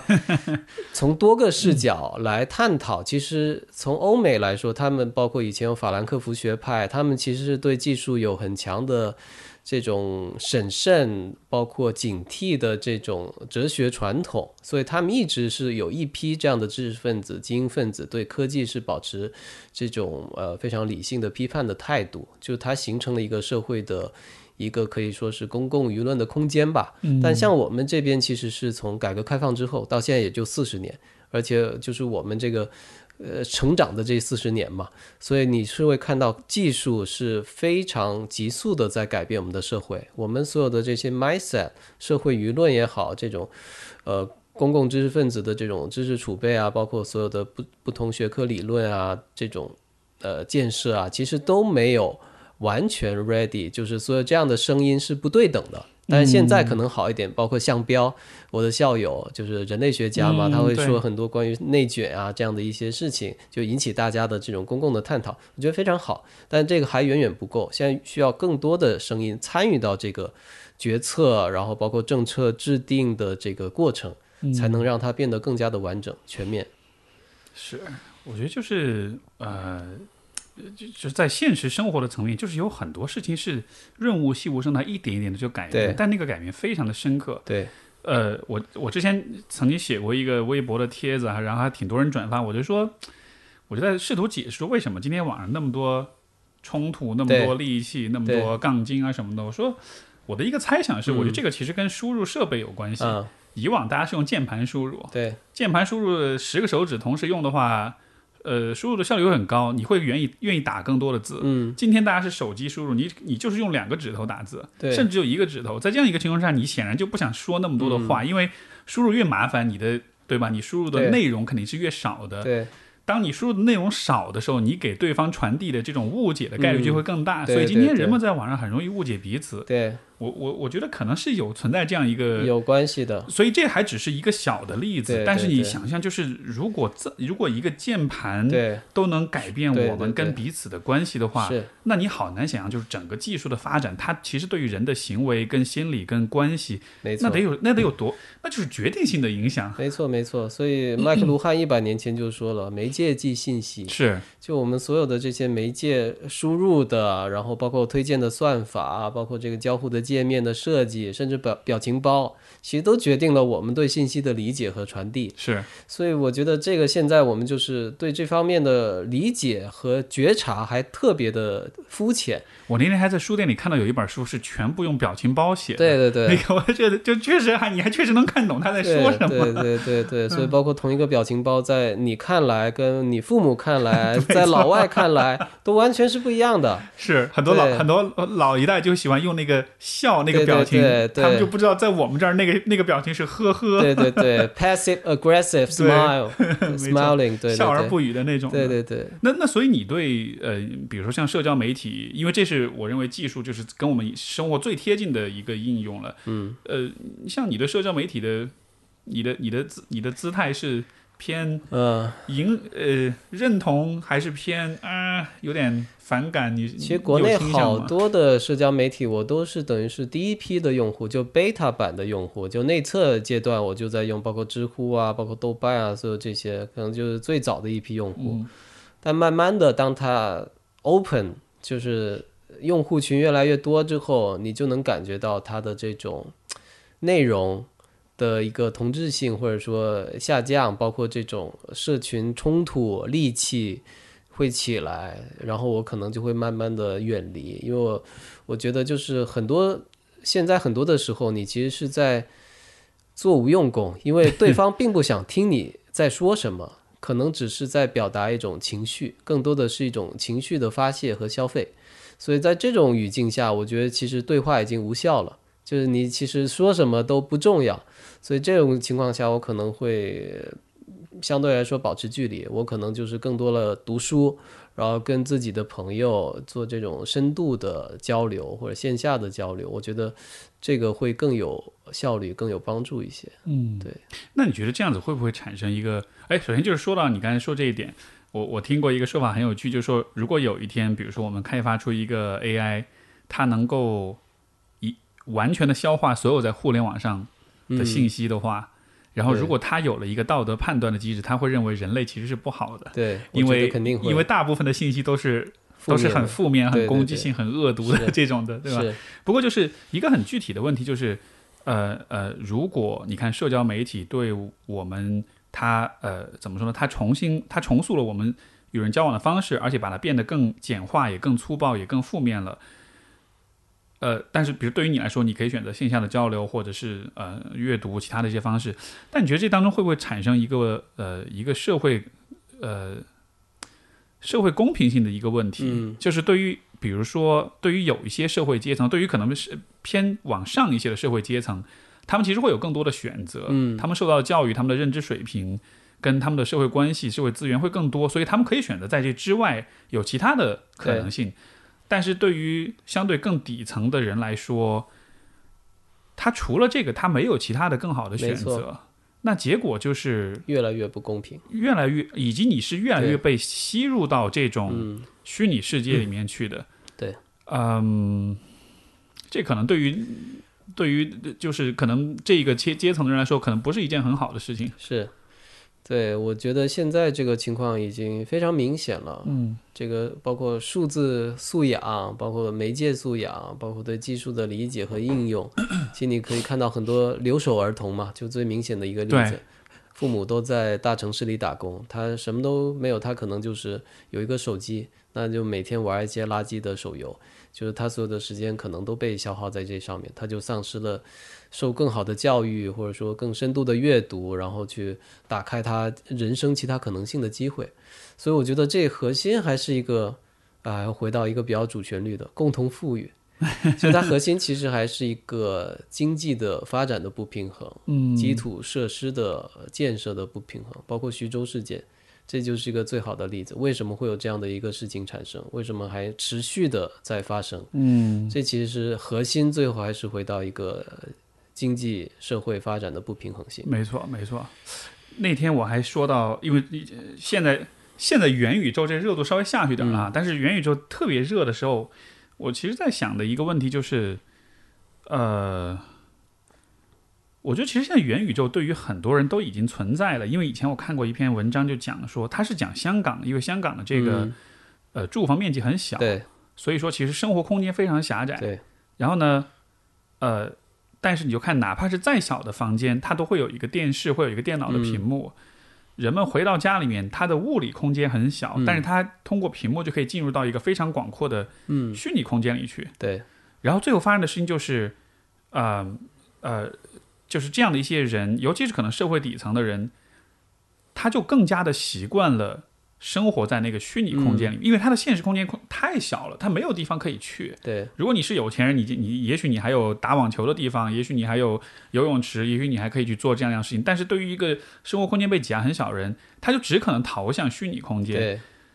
结果他们就成了像是，就某种意义上，他们已经早就进入到那个所谓的元宇宙里面去了，嗯在那另外一个世界里面找到了自己的一个一个一种怎么说呢，让自己暂时感觉良好的一种空间。对，但是这个会不会带来，其实也是类似的那个问题，就是，嗯、对于有一些人来说，他们会更有机会和资本不被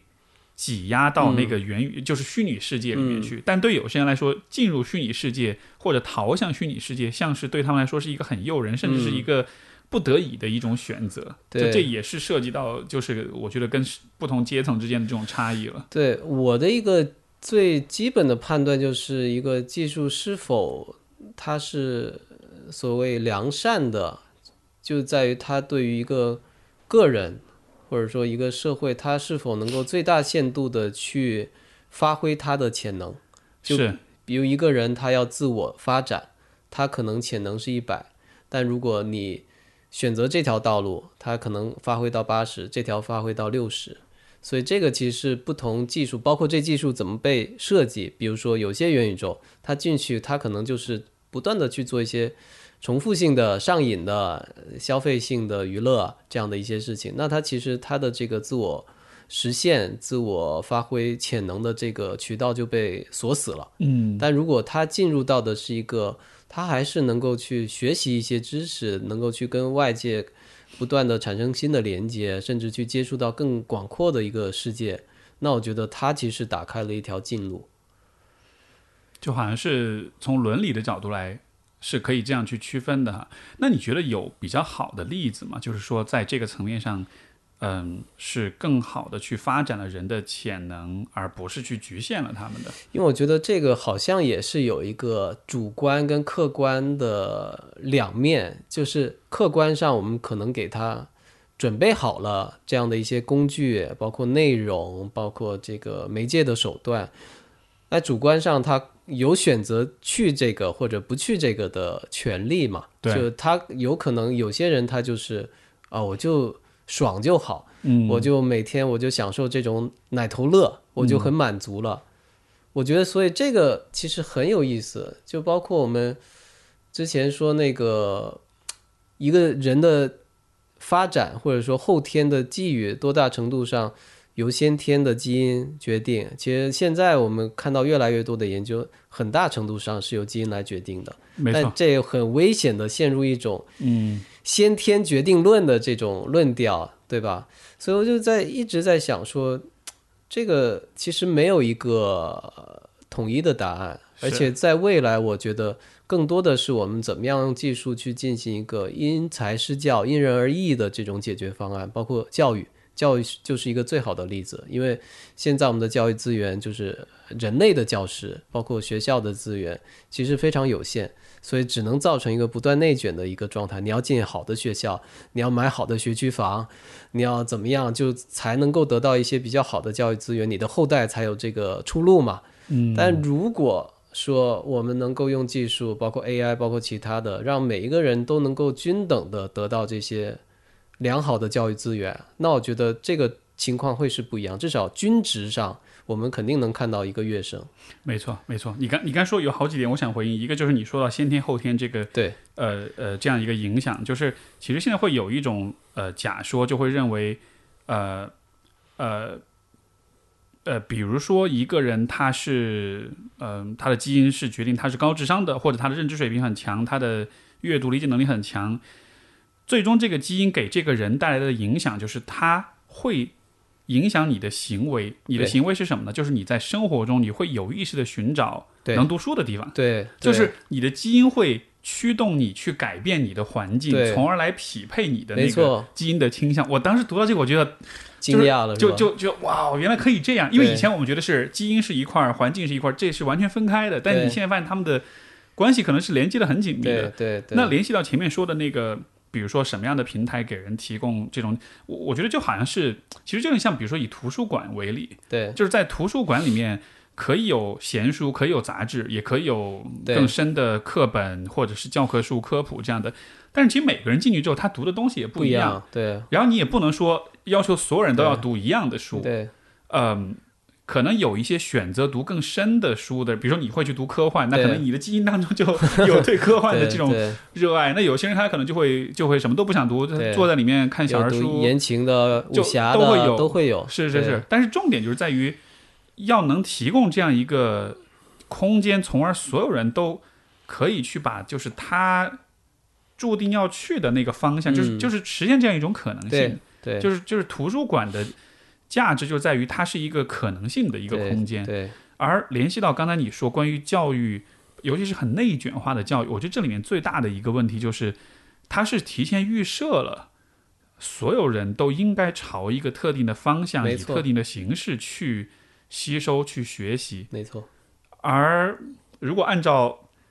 可能性的扼杀还是解放。如果以这个做伦理判断的基础的话，我觉得这样的教育是不伦理的。是它是非常的局限扼杀人类的可能性的。是没错，就是我们条条大路通罗马嘛，就你不能说你上个高中你就比上职校就是未来要差一点，我觉得这是不 make sense 的。是，对而且这事儿你说现在科技这么发达了，但是你看今天大家对于教育抱怨的和，比如我们小时候那会儿说应试教育，其实我觉得没有进步很多的哦没有。进步，甚至还要退步了。我觉得，对，像我那会儿，我觉得我整个中学我都非常 happy 啊，每天照样的踢足球，还有搞各种出版，然后搞乐队，什么拍小品，就是非常丰富多彩，也没觉得怎么样。是，对，而且最近那个你会觉得最近像那个谷爱凌的这个例子，对对对，又更是。他他他真的是很好的诠释了说你你做你喜欢的事儿，嗯。而且把而且做的很好是什么样的。对。因为你看他的那个履历，你就觉得他必然是很喜欢他做的每一件事儿的，不然你哪儿有那么多精力？对对对，因为这种是属于所有的鸡这个鸡娃父母，真是对。这是他们的幻想理想之梦，但是他们的你会发现他们的小孩根本就没有兴趣跟热情对对对，去去撑起来所有这一切。东西是是，所以你刚才说的那一点就，我觉得特别 amazing，就是你的基因会把你引导向某一个，包括这种后天性的这种习惯的养成，对。等等，就是这个我真的是有看到，呃呃，是有一本书叫《蓝图》，就啊，知道，然后就是他其实就在讲，嗯，但是他这个书呢也还是有一些争议，嗯但它里面讲到就真的是有那种双生子的那种，对，呃呃，就是叫这个双双胞胎的这种研究，就是如果父母的这个呃智商很高，嗯。你会发现这个小孩子他虽然是在生活在不同的两个就是收养家庭里面，但是他们就真的是会比。同一个家庭，其他基因的这个小孩，他就更喜欢读书，他就更倾向于去，阅读，也更倾向于去，比如说在呃书房里待更长时间什么，就是真的是有一个一个互动的一个过程，所以这个我觉得特别有意思，是。嗯，很有趣。你你会嗯、你会怎么看待？就是说呃，技术的这个发展对于人的人际关系的影响，这个是我这些年我觉得关注最多的一个点。嗯，因为呃，我还记得当我第一次接触到 ICQ 的时候，这个就是很多听众可能不一定知道哈，就是 QQ 最早叫做 OICQ，而 OICQ 是抄袭，也不是抄袭，就是它模仿的 国外的一个即时通讯的软件叫 ICQ，那是国外的一个那种即时聊天的软件。我第一次用上 ICQ 的时候，我还记得我加的第一个网友是一个德国的一个。嗯跟我年纪差不多的大一个年轻人，然后我们聊了很久，然后就觉得哇，好有趣。就当那个时候，以这样的方式跟世界另一头的人建立连接，那是非常令人惊叹的一个一种突破。但是到了今天，这个画面一下子，这个画风嗯，变得很不一样。对。呃，许多人都会有一种感觉，我手机打开联系人有很多，对。但是我不知道跟谁说话对，而且我也觉得更更孤独。对，未来你觉得会这个在这个就是人人的关系的这个问题上，你觉得嗯有可能会发生什么事情？对，因为这个我记得邓巴数嘛，邓巴数就是说一个人他产生的这个有效的社交的链接大概是二百五十个人嘛，就这样的一个。但是现在你手机打开，你肯定有上千个、上万个都很正常。但我觉得有可能也是这样的一个摊薄的效应，让你以前我可能有这一群好朋友，我们可能联系会非常的密切，我们可能有非常深度的交往，但现在可能你要接触的人更多了，但每个人平去平摊的这个时间精力都非常有限，你达成的这个连接的深度也有限，所以反而会你会觉得很孤独，或者没有什么真正的知心的朋友啊等等。嗯，所以我觉得在未来有可能我们需要技术上的一种就 defriend 嘛，就是你嗯你像在 unfriend，就是像在 Facebook 上那种感觉，你需要有一个过滤的筛选的机制，帮助你去决决策一些社交的一些互动。弄一点那个 AI 来帮你去哎，对啊，就是比如说 AI 帮我接电话呀，那也有可能一些就你不太需要，比如说工作上的一些，确实不需要很多你 personal 这个感情上的投入嘛。我我突然觉得你刚才说这个有没有可能以后就变成，比如说现在只是帮你接这种推广电话，以后就变成了你打电话给朋友祝福生日，呃，但是你是用 AI 去语音的去祝福，而且说的话特别美好，对对对甚至比你本人说的要生动。绝对的。但是别人接电话其实也是一个啊，AI 在对接。对对对对对，这就很荒谬嘛，对吧？就我们进入了这样一个后现代的一个社会，就是你可能都是你的呃 digital 的 avatar，嗯，帮你去做所有这些事情，甚至有一些场合你可能都不是自己去，没错你可，能有你的一个虚拟的人嗯，就帮你去了，然后他 behave 啊，他说的话也都跟你很像，别人也看不出来。而且这就带来一个问题，就是那你的存在还有还还嗯还还有还有跟以前一样的意义吗？还是说其实你死了也无所谓？因为反正别人嗯都能看到另外一个你的对替身跟形象对，这可能就是我们定义一下存在。或者定一下意义，就是我觉得有可能，就是我觉得至少在我们有生之年，应该能看到，就是你以一个被数字化的形象这样的，或者 AI 驱动，它会学习你日常的所有的这些说话呀、行为啊、交互，然后它可以生成一个 永生的你，但是一个数字人，就它可能可以千秋万代的，只要你这个 server 还在，你这个 AI 还在，就你可以一直活下去。尤其像你像比如说我这儿播客已经两百多期，这已经是几百上千个小时的数据了，对。就至少在声音上，绝对可以，包括在语言表达的方式上我觉得是，我觉得现在技术应该已经可以实现了吧？就是对，因为之前不是已经有一个他的妻子去世了嘛，然后他就是用 AI 建了一个，就是等于这样的可以跟他聊天的 chatbot 聊天机器人，啊。然后他就会每天跟他聊天这样子，但他有时候就会陷入一种特别纠结的情绪，是吧？啊就是哦，你！你感觉你跟你死去的妻子在聊天，但你你理智上已经知道他已经不在这个世上，但这个聊天又非常的真实，就这种情绪你会觉得哇太纠结了，你觉得这个是一个非常好的小说。对啊，这个，因为我觉得这里面很很大一个问题就是，如果你能为死人做这件事情，就首先这肯定是情感上的一种安抚、一种抚慰，对吧？对。包括之前我们看到 VR 啊见到自己去世的女儿，有个韩国的那个那个，然后就哇就很感动啊什么。但是问题就是，如果你能为逝去的人做这件事情，嗯。你也可以为活着的人做这件事情。，是的，那活着的人，他的价值或者他的意义，是不是会被嗯。会被摊平摊，会被嗯。稀释？嗯，他这个人对于你来说，他的意义就更变成了会给你回信息嗯的那个人，而不是就是面前我这个活生生的人这样。对对，我觉得这就是我们会面临的一个后人类的一个状态，就是它肯定会变成我们日常生活的一部分，就包括你可能嗯不只有一个身份，很多个身份，你可能不只有一个存在的形式，会有很多的形式，甚至你可能不一定只有一个呃身体或者性别，你可能有很多个。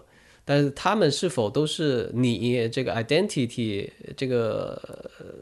一个子集？嗯哼，所以我觉得这个其实是现在还大家都在探讨，但是我觉得这个真的会很快就变成一个现实。没错，然后，但是可能现实科技的发展总是会倒逼，包括学术研究，包括政策的制定，很多伦理道德反而去 catch up。嗯，去跟随。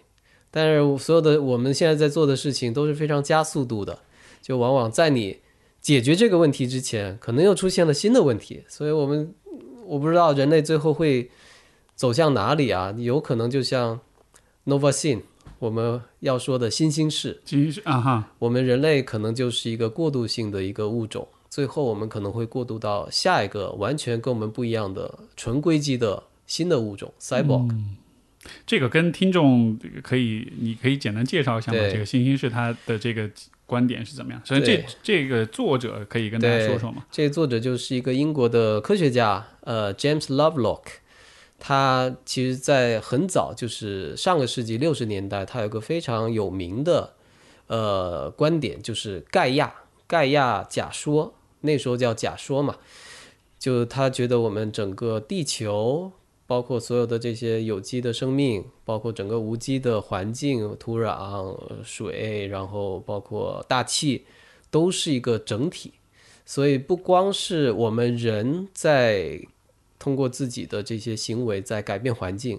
同时环境也在改变自身，以便更好的让生命存在。因为他觉得生命其实是让这个地球保持生机的一个一个方式。所以它其实有强盖亚跟弱盖亚。强盖亚就是说，地球本身就是一个所谓的有智能、有意识的生命体。弱盖亚就是说我们现在理解的生态环境。嗯，所以这个理论其实一开始提出来就是大家都觉得神棍、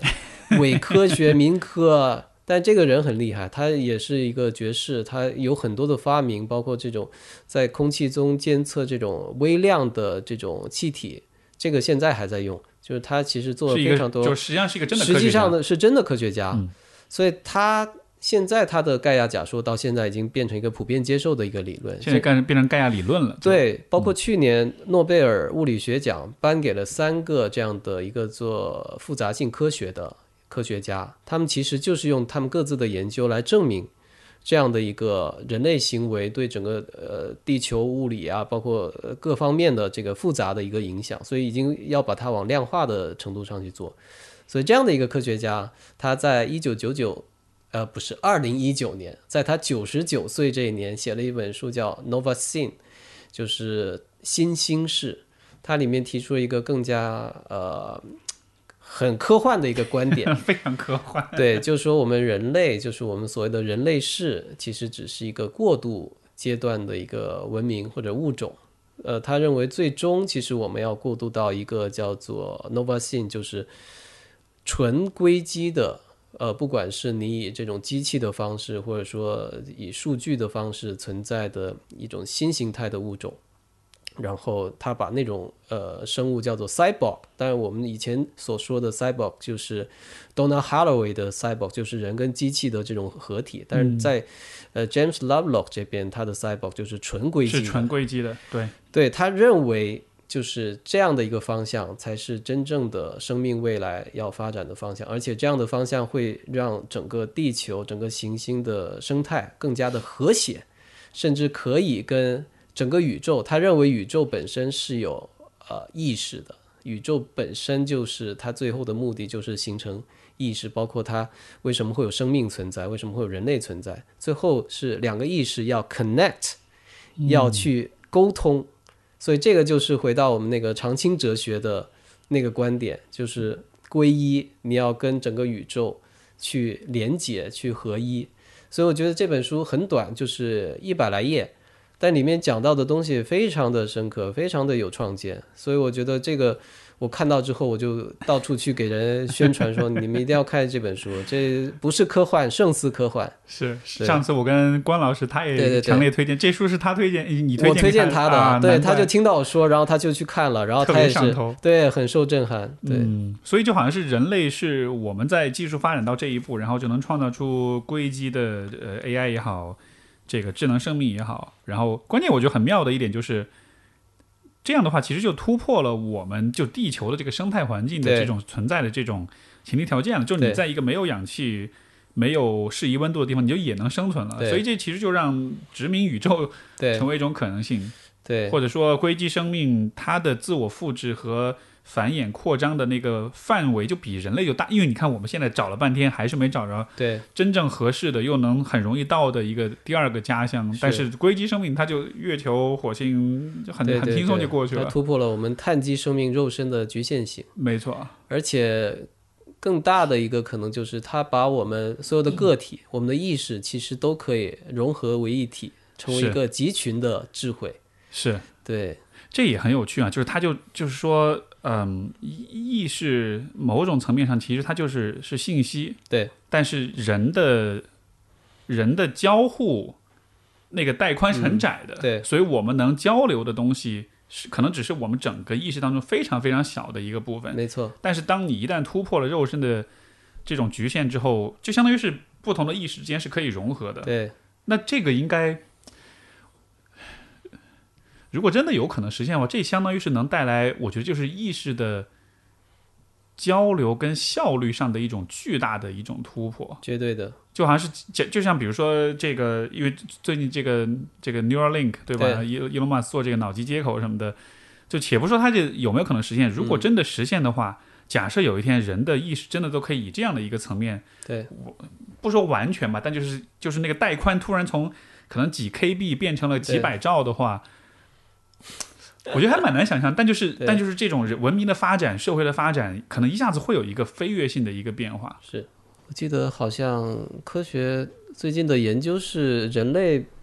就是不管是用什么语言啊，它的平均传递信息的这个效率，其实信息量其实是平均都是一样的，就大概是三十九 KB 每秒还是多少，嗯差不多这个非常非常非 常就相比今天我们用的五 G 网络什么的，非常有限。对，对，所以就你会觉得很有意思，不管你用什么语言，为什么它传递这个信息的速率，呃，这个信息量是一样的呢？就可能是跟我们大脑的呃接收处理信息的这个能力是有关系的。嗯，所以我也在想，如果真的用 Neuralink，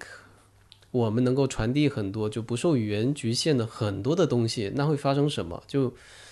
有可能它是 overwhelming 的，就是你可能会被过量的海量的信息所击倒，就是包括你的情感，有可能有一些情感是非常强烈的。但不一定是每个人他都能够处理这样的一些情感，所以我觉得这可能这个过程也会很有意思。是。这个这个话题就是我我之前有两有一期节目有两位嘉宾，他们翻译了那个 Sam Harris 的那个《Waking Up》那本书，因为他那个是讲关于 meditation、关于正念冥想这样的。然后他其中就分享了一个呃神经学上的一个研究，就是说人的意识它其实就是左右脑啊这样的。他就说到，嗯呃左脑这个部分负责语言，嗯。然后但是右脑是那个沉默的那一方，嗯。然后就根据研究就会发现说，是呃，我们大概是在语言出现了以后，左脑这个说话的部分，就他会，他开始讲话，嗯。然后这个部右脑这个部分就逐渐沉默，嗯。所以我们在嗯、平时就是比如说我们脑子里会有很多声音啊、嗯。想法呀、包括我们说话的时候的表达，都是在用左脑呃嗯。在在在行动，但实际上呃冥想其实就是让你去和你的右脑连接，嗯。就是越过那个表层的那个说话的那一个嗯。意识，去连接那个更深层的那个意识。嗯。我当时听到这个理论，我就也是做了一个联想或者一个脑洞，就是这个左脑这个说话的部分的存在，它可能恰恰是因为我们需要用这个部分去跟别人交互，嗯，就是说，因为这个语言的带宽是有限的，对，所以你才需要发展出一个匹配这个带宽的意识嗯。来交互。但实际上，也许人本来就存在另外一个嗯。更高速的嗯，或者是更快速，或者是更就是算力更强的一个意识，只是那个意识它本来就被我们的语言交流给局限住。对但是万一哪天脑机接口接上了的话，嗯。说不定你我们所有人都会发现，哎，其实我们有一个比理性思维比语言要快很多的一个部分，对算力就爆炸了。对，这其实很有意思。呃，有一本书，其实是呃，作者叫 Julian James，他其实很多年前也是六七十年代吧，他写一本叫什么《自我意识的二二分法》，就是他他提出个特别更 crazy 的 idea，就是他觉得是公元一千或者两千年前，其实那时候人是能听见神的声音，他以为他能听见神的声音，就是他其实能听见时刻有一个另外一个声音在跟他说话，其实他 他认为是两个半球，所以当后来呃理性发展起来之后，那部分被压制了，就他只能听见自己的声音。嗯所以他这个理论其实后来就启发了包括西部世界那个小诺兰，就它里面其实有有写到，就是这些人造人嘛，AI，它觉醒之后，包括它里面这个呃两部分的意识，它是怎么样去互相对抗，有一些冲突，有一些 confuse 的这过程，嗯它其实是从那里面得到的这个灵感。对，然后中国其实也有这样的一个，可以说是考古，也不能说考古，应该说是上古的这种叫做绝地天通。绝地天通应该是在商吧，商或者商或者在之前，就是说在此之前，所有的人都是能跟神对话的。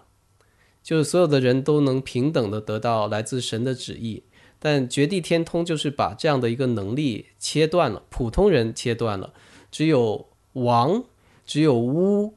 就这样的一些巫就是萨满嘛，就只有这样的一些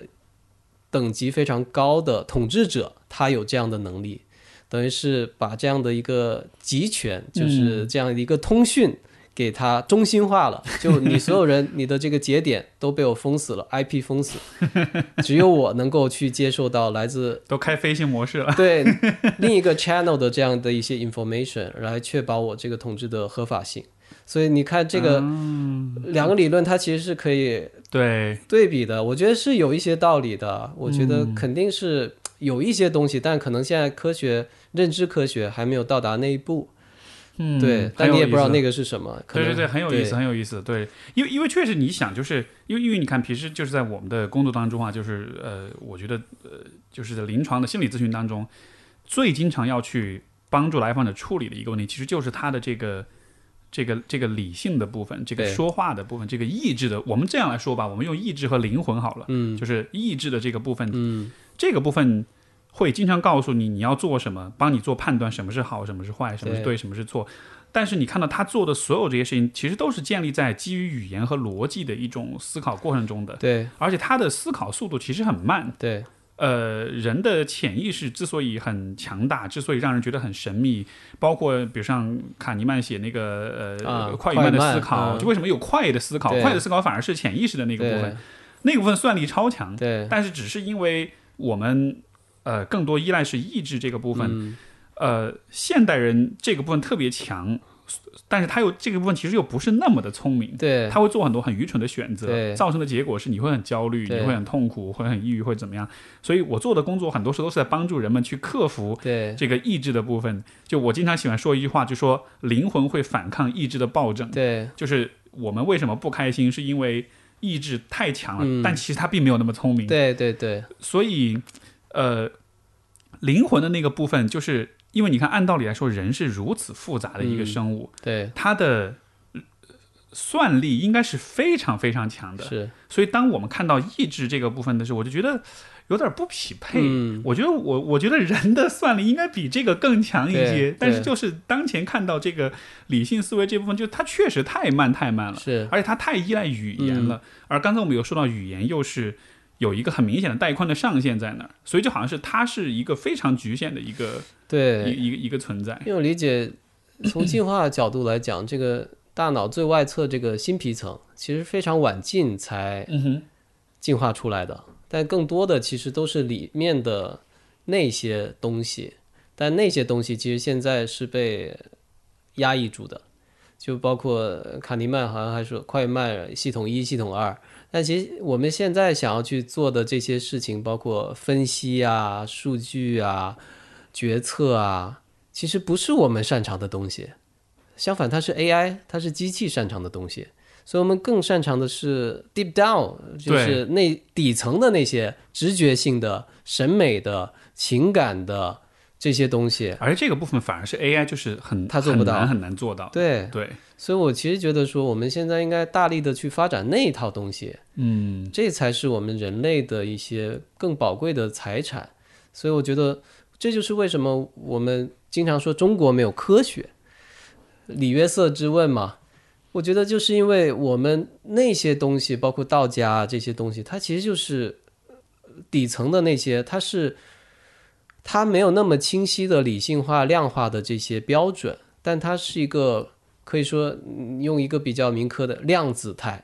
就它是一个非常模糊的一个一个态势的一个一个思考。我觉得那个东西才是我们应该去发展的有意思的这个东西，甚甚至我觉得会决定未来的一个东西。嗯，就是说，好像以后人人类的这个方向是还是回回到一个更可能是更底层、更基础的一个方向。而一我我很同意你刚才说的这点，就是中国的呃传统的这种文化跟思维方式确实是偏混沌的、对。偏模糊的，而且它不会刻意的去做划分。对。它不像西方的理性思维是，你看，包括语言就能体现出来，就英文是非常描述性的语言，没错，它对于事情的细节分得非常的清楚，对，所以它的好处就在于它的表达能力会非常描述会非常精确，包括有的时候，你像我在我们在学这个心理学在学专业的时候。我我刚开始回国来，我就很不适应，因为有的时候英语有些词可以很好的描述一个一个体验或者一个现象，但是中文你又觉得找不到那个词，然后当然也可能是我语言能力有限啊，但是但是确实就是说，呃，我们从来不会去区分身和心，不会去区分你像笛卡尔对吧？我思对。故我在这样的问题，中国人没有提出来，因为他从来没有压根儿把这些事情分开过，对。它都是混沌在一块儿的。对对对，包括可能英文用了好多个词，但中国可能就一个词，对，就一个字，就我们会讲意象，我们会讲那种很很模糊，但是但是这种模糊它又它又很精确。对你你看古诗几几个字对。描绘一个场景，哎，但是你就觉得它比如果要用就是如果要用客观的描述性的语言来描述，你可能会花很长的篇幅，对对对但它就几个字一说啊，然后脑子里那个画面就出来了。对对对，包括我其实去年我重新看《道德经》，包括刘宇坤嘛，《三体》的翻译，他在翻《道德经》，然后他会给我看他翻的英文的版本，然后会对照着看，然后突然就我就意识到，哦，这个语言的问题太精妙了，包括比如说《道德经》里，他其实用了很多互文的方式。什么叫互文？就是比如他说，呃，抱阴复阳，呃，知雄守雌。但其实如果你从字面上意义上去理解，你会很容易就理解成片面的东西。但它其实讲的是抱阴阳、复阴阳、知雄雌、守雄雌，就是它每一句话其实都是在针对啊，同一个结构里的不同的主体或者客体，它是有一种流动性。就这个其实就是《道德经》道家最精妙的一个一个哲学，它从文本到形式上，从语言上到哲学上，它都是完全统一的，就是一种超越二元对立的一种方式。就阴跟阳，它其实不断在转化，对，在统一的一个过程。但你说英文怎么翻译？英文就很难翻译，就是你需要用很多话才能让他去理解到这个东西，没错，就非常精妙。是就是那种那种简单，那种看似很模糊，但是却又能够很传达很复杂的对想法。这个，所以这个确实就是你看这个这个，我觉得大脑里面那个也许那个那个灵魂的部分，它真的它的信息处理，或者说它的对于就是同样一个概念，你要用语言表象的语言去描述，和用更怎么说呢更灵魂的语言去描述，对，就感觉是完全效率是完全不同的。所以 Roger Penrose 他不是在那个《皇帝新脑》里，他就觉得说人的大脑的意识过程可能是一种量子过程，但很多人就反驳他嘛，就是说量子你需要这个条件很苛刻啊，你要温度啊、湿度啊什么，还要稳定啊，你大脑感觉就是一团糟，又湿又热又不稳定，怎么可能产生量子效应呢？但我现在觉得有可能，真的有可能，就是你也不知道它怎么三炮，因为现在有量子生物学嘛，包括叶绿素它怎么产生光合作用，包括你说信鸽它怎么依靠脑里的有有一个小磁体嘛，它能够知道方向，地磁线的方向，所以这些都是跟量子相关的。对，所以我觉得为什么人不可能是量子的呢？也有可能啊，对啊，是是是对，啊，总之这些都是特别意思了。对对对对对，就这个，我平时我自己生活中会嗯观察很多很多这样的一些是关注这样的一些事情。呃，我我最后还有两个问题，一个就是等会儿要让你推荐书单哈。不过呃，有一个我觉得跟很多听众或者跟我们的现实生活很相关的一个问题，我最开始其实也有提到，就是。今天的世界其实技术发展是越来越快的，而且我也我我是认为人们也应该越来越多的具备科学甚至是科幻式的那种嗯，视角去理解是世界，因为这样你才能知道未来。就是我们没法完全预测未来，嗯但是我们如果你花点功夫，你大约能看到比嗯一般人多一点的东西。对，这样子，在你个人的发展也好，在这种社会的竞争也好，一定是多少是有些优势的。是所以以这个为出发点，如果要去培养这种怎么说呢？呃，预预预言性的，或者是这样一种呃长远性的这种嗯看待问题的方式，你觉得有哪些是是可以去做的，或者有哪些建议，有哪些事情是我们可以去尝试的？嗯，对，首先肯定是看科幻小说了，对，这个是最省时省力，然后还有娱乐性的这个方式，就别人已经帮你想好了很对。对对，就从科幻里你已经能看到无数个未来可能发生的方式。嗯然后我觉得，呃，第二种我觉得可能还是努力像你说的，我们要学会怎么样跟自己更深层的就灵魂相处。我觉得正念啊，包括冥想这些，其实是有很有帮助的，就是它让你的表层的这些很活跃的、可能嘈杂的这些理性思维先冷静下来，然后你可能能通过你的感受。去对接到你更深层的一些想法和和和一些一些生命的一些触动吧。然后第三个，我觉得啊、我觉得要锻炼好身体，没有身体你就没有未来啊。就是呃而且身体关键是我现在觉得你的 physical body 是能够很大程度上改善你的思维，就是包括我在写作的时候，我有时候卡住了。我就去运动，我就去划船啊什么的，然后你会发现，哎，你的思路自己就动起来了，你很多的想法就自然的就涌现出来了。所以我觉得说，其实就是运动是一个非常好的一个方式，帮助你去思考关于未来或者关于当下的一些事情。嗯，你说这个我特别同意，就是因为因为可能我们对于身和心的那个理解是有点西方化的，觉得对，就是思考是在这里，是在脑子里是。是但其实你对于事情的感知不一定只有脑子参与，对吧？身体也会参与。对，思考甚甚至是理性思考，也是身体会参与一样的。包括现在不是有研究说，你肠道的微生物菌群，它都会影响你很多的，包括决策啊、情绪啊等等很多的东西。没错，是是，就真的是有可能有一天发现说真的是这样的，然后我们才觉得说啊，OK，原来的 这个理解是完全是错的。是是对，是，呃，心理学里面也有一个，呃，这个也跟脑神经学，呃就是神经科学会相关，有一个很有趣的一个方向，就是因为前一段时间这个呃，已经有一个新闻，上海有一个研究所开始用这个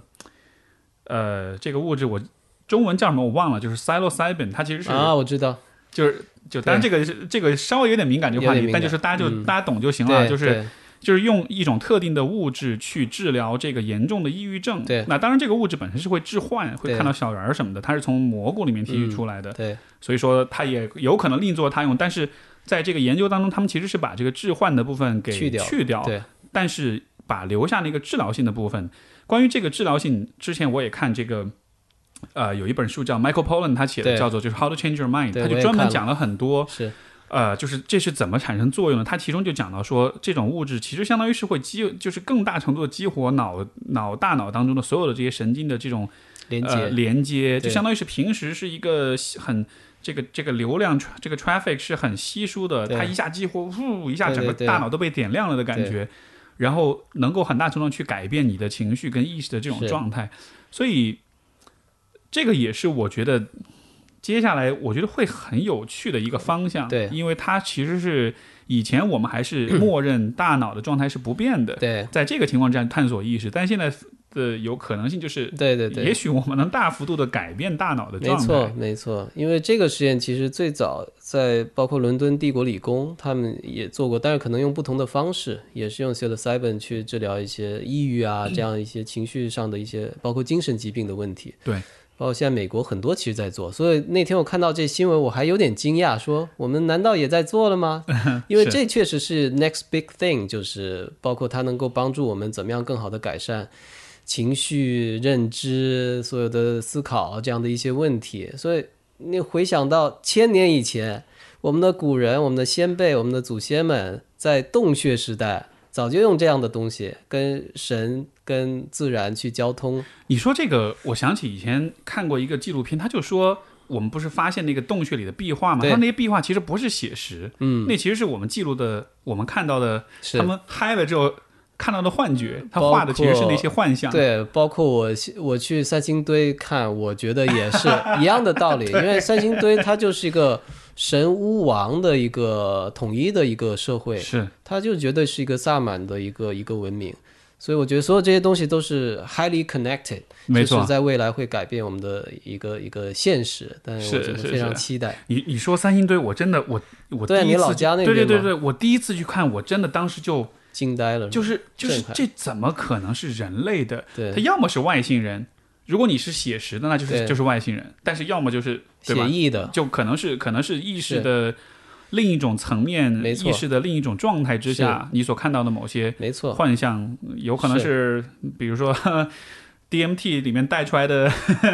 对，因为你 看，包括他眼睛突出，然后它中间有一条就是往上的，很像天线的那种东西。就我理解，他是在一种不同的精神状态下，他的一种感受，他的一种体验，而而且他认为那样的体验是具有神性的。是。对，这，而且这种神性其实有的时候都不一定是通过物质的，你看，比如说通过呼吸的练习，通过冥想。呃，其实有很多手段都可以达到这样的一个状态，所以像像我们今天虽然大家很批判身心灵，觉得这很神叨，绝大多数确实是 bullshit，但是有少部分的，呃这种长久以来的历史渊渊源非常长、非常深的这样一些练习、这样一些传统，它确实是能帮助人们进入到不同的意识状态。绝对是。所以这这也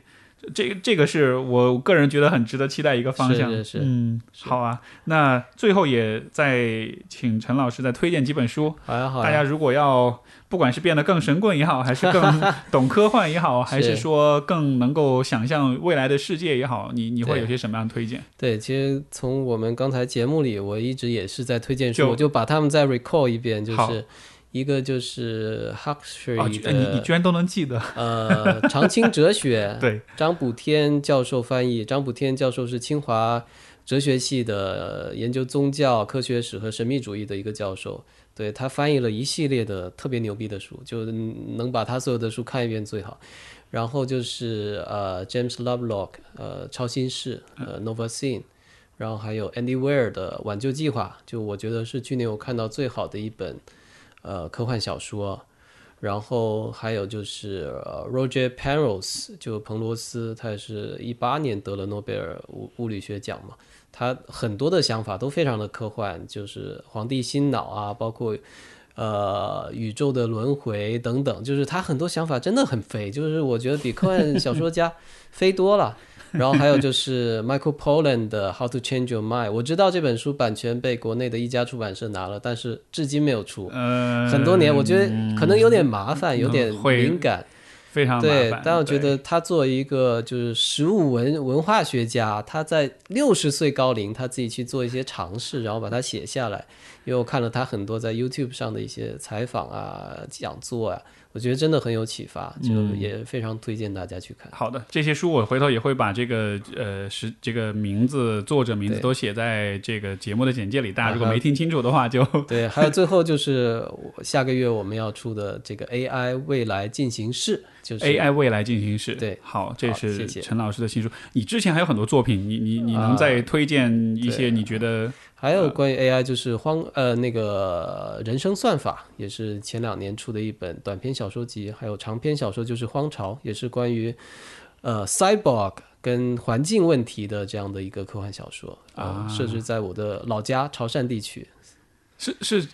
既然说到了，是讲的什么？对，就讲的是在未来电子垃圾对我们现实生活的一些影响，以及这样的一个垃圾可能会促使一种新的物种，就是一种 cyborg 的存在。那这个书是十年前写的，啊，对，现在我要写一个续集。要写个续集，对对对好啊，非常期待。好好，那非常感谢陈老师今天的分享啊！我觉得我们今天聊的已经算非常非常飞了，平时没有这么飞，但是是我很享受这种很飞的过程。虽然聊的是一些很科幻的东西，但是其实它真的是基于当下现实的一些很具体的观察跟感知才能有这样的，所以特别棒，我很享受这个对话。是，好吧，那就感谢谢谢陈老师。如哎呃，如果大家要关注你的话，你的社交媒体的账号什对，么，因为我现在。确实不太用，不太用对对对，当然都有我的账号，微博啊、豆瓣啊，包然后包括一些境外的一些媒体，我都有我的。行行，没问题。那就主要还是从你的书里去和你交流。是是是好，好感谢陈老师。感谢那，我们今天这期节目到这儿感谢各位收听我们下次再见拜拜。拜拜。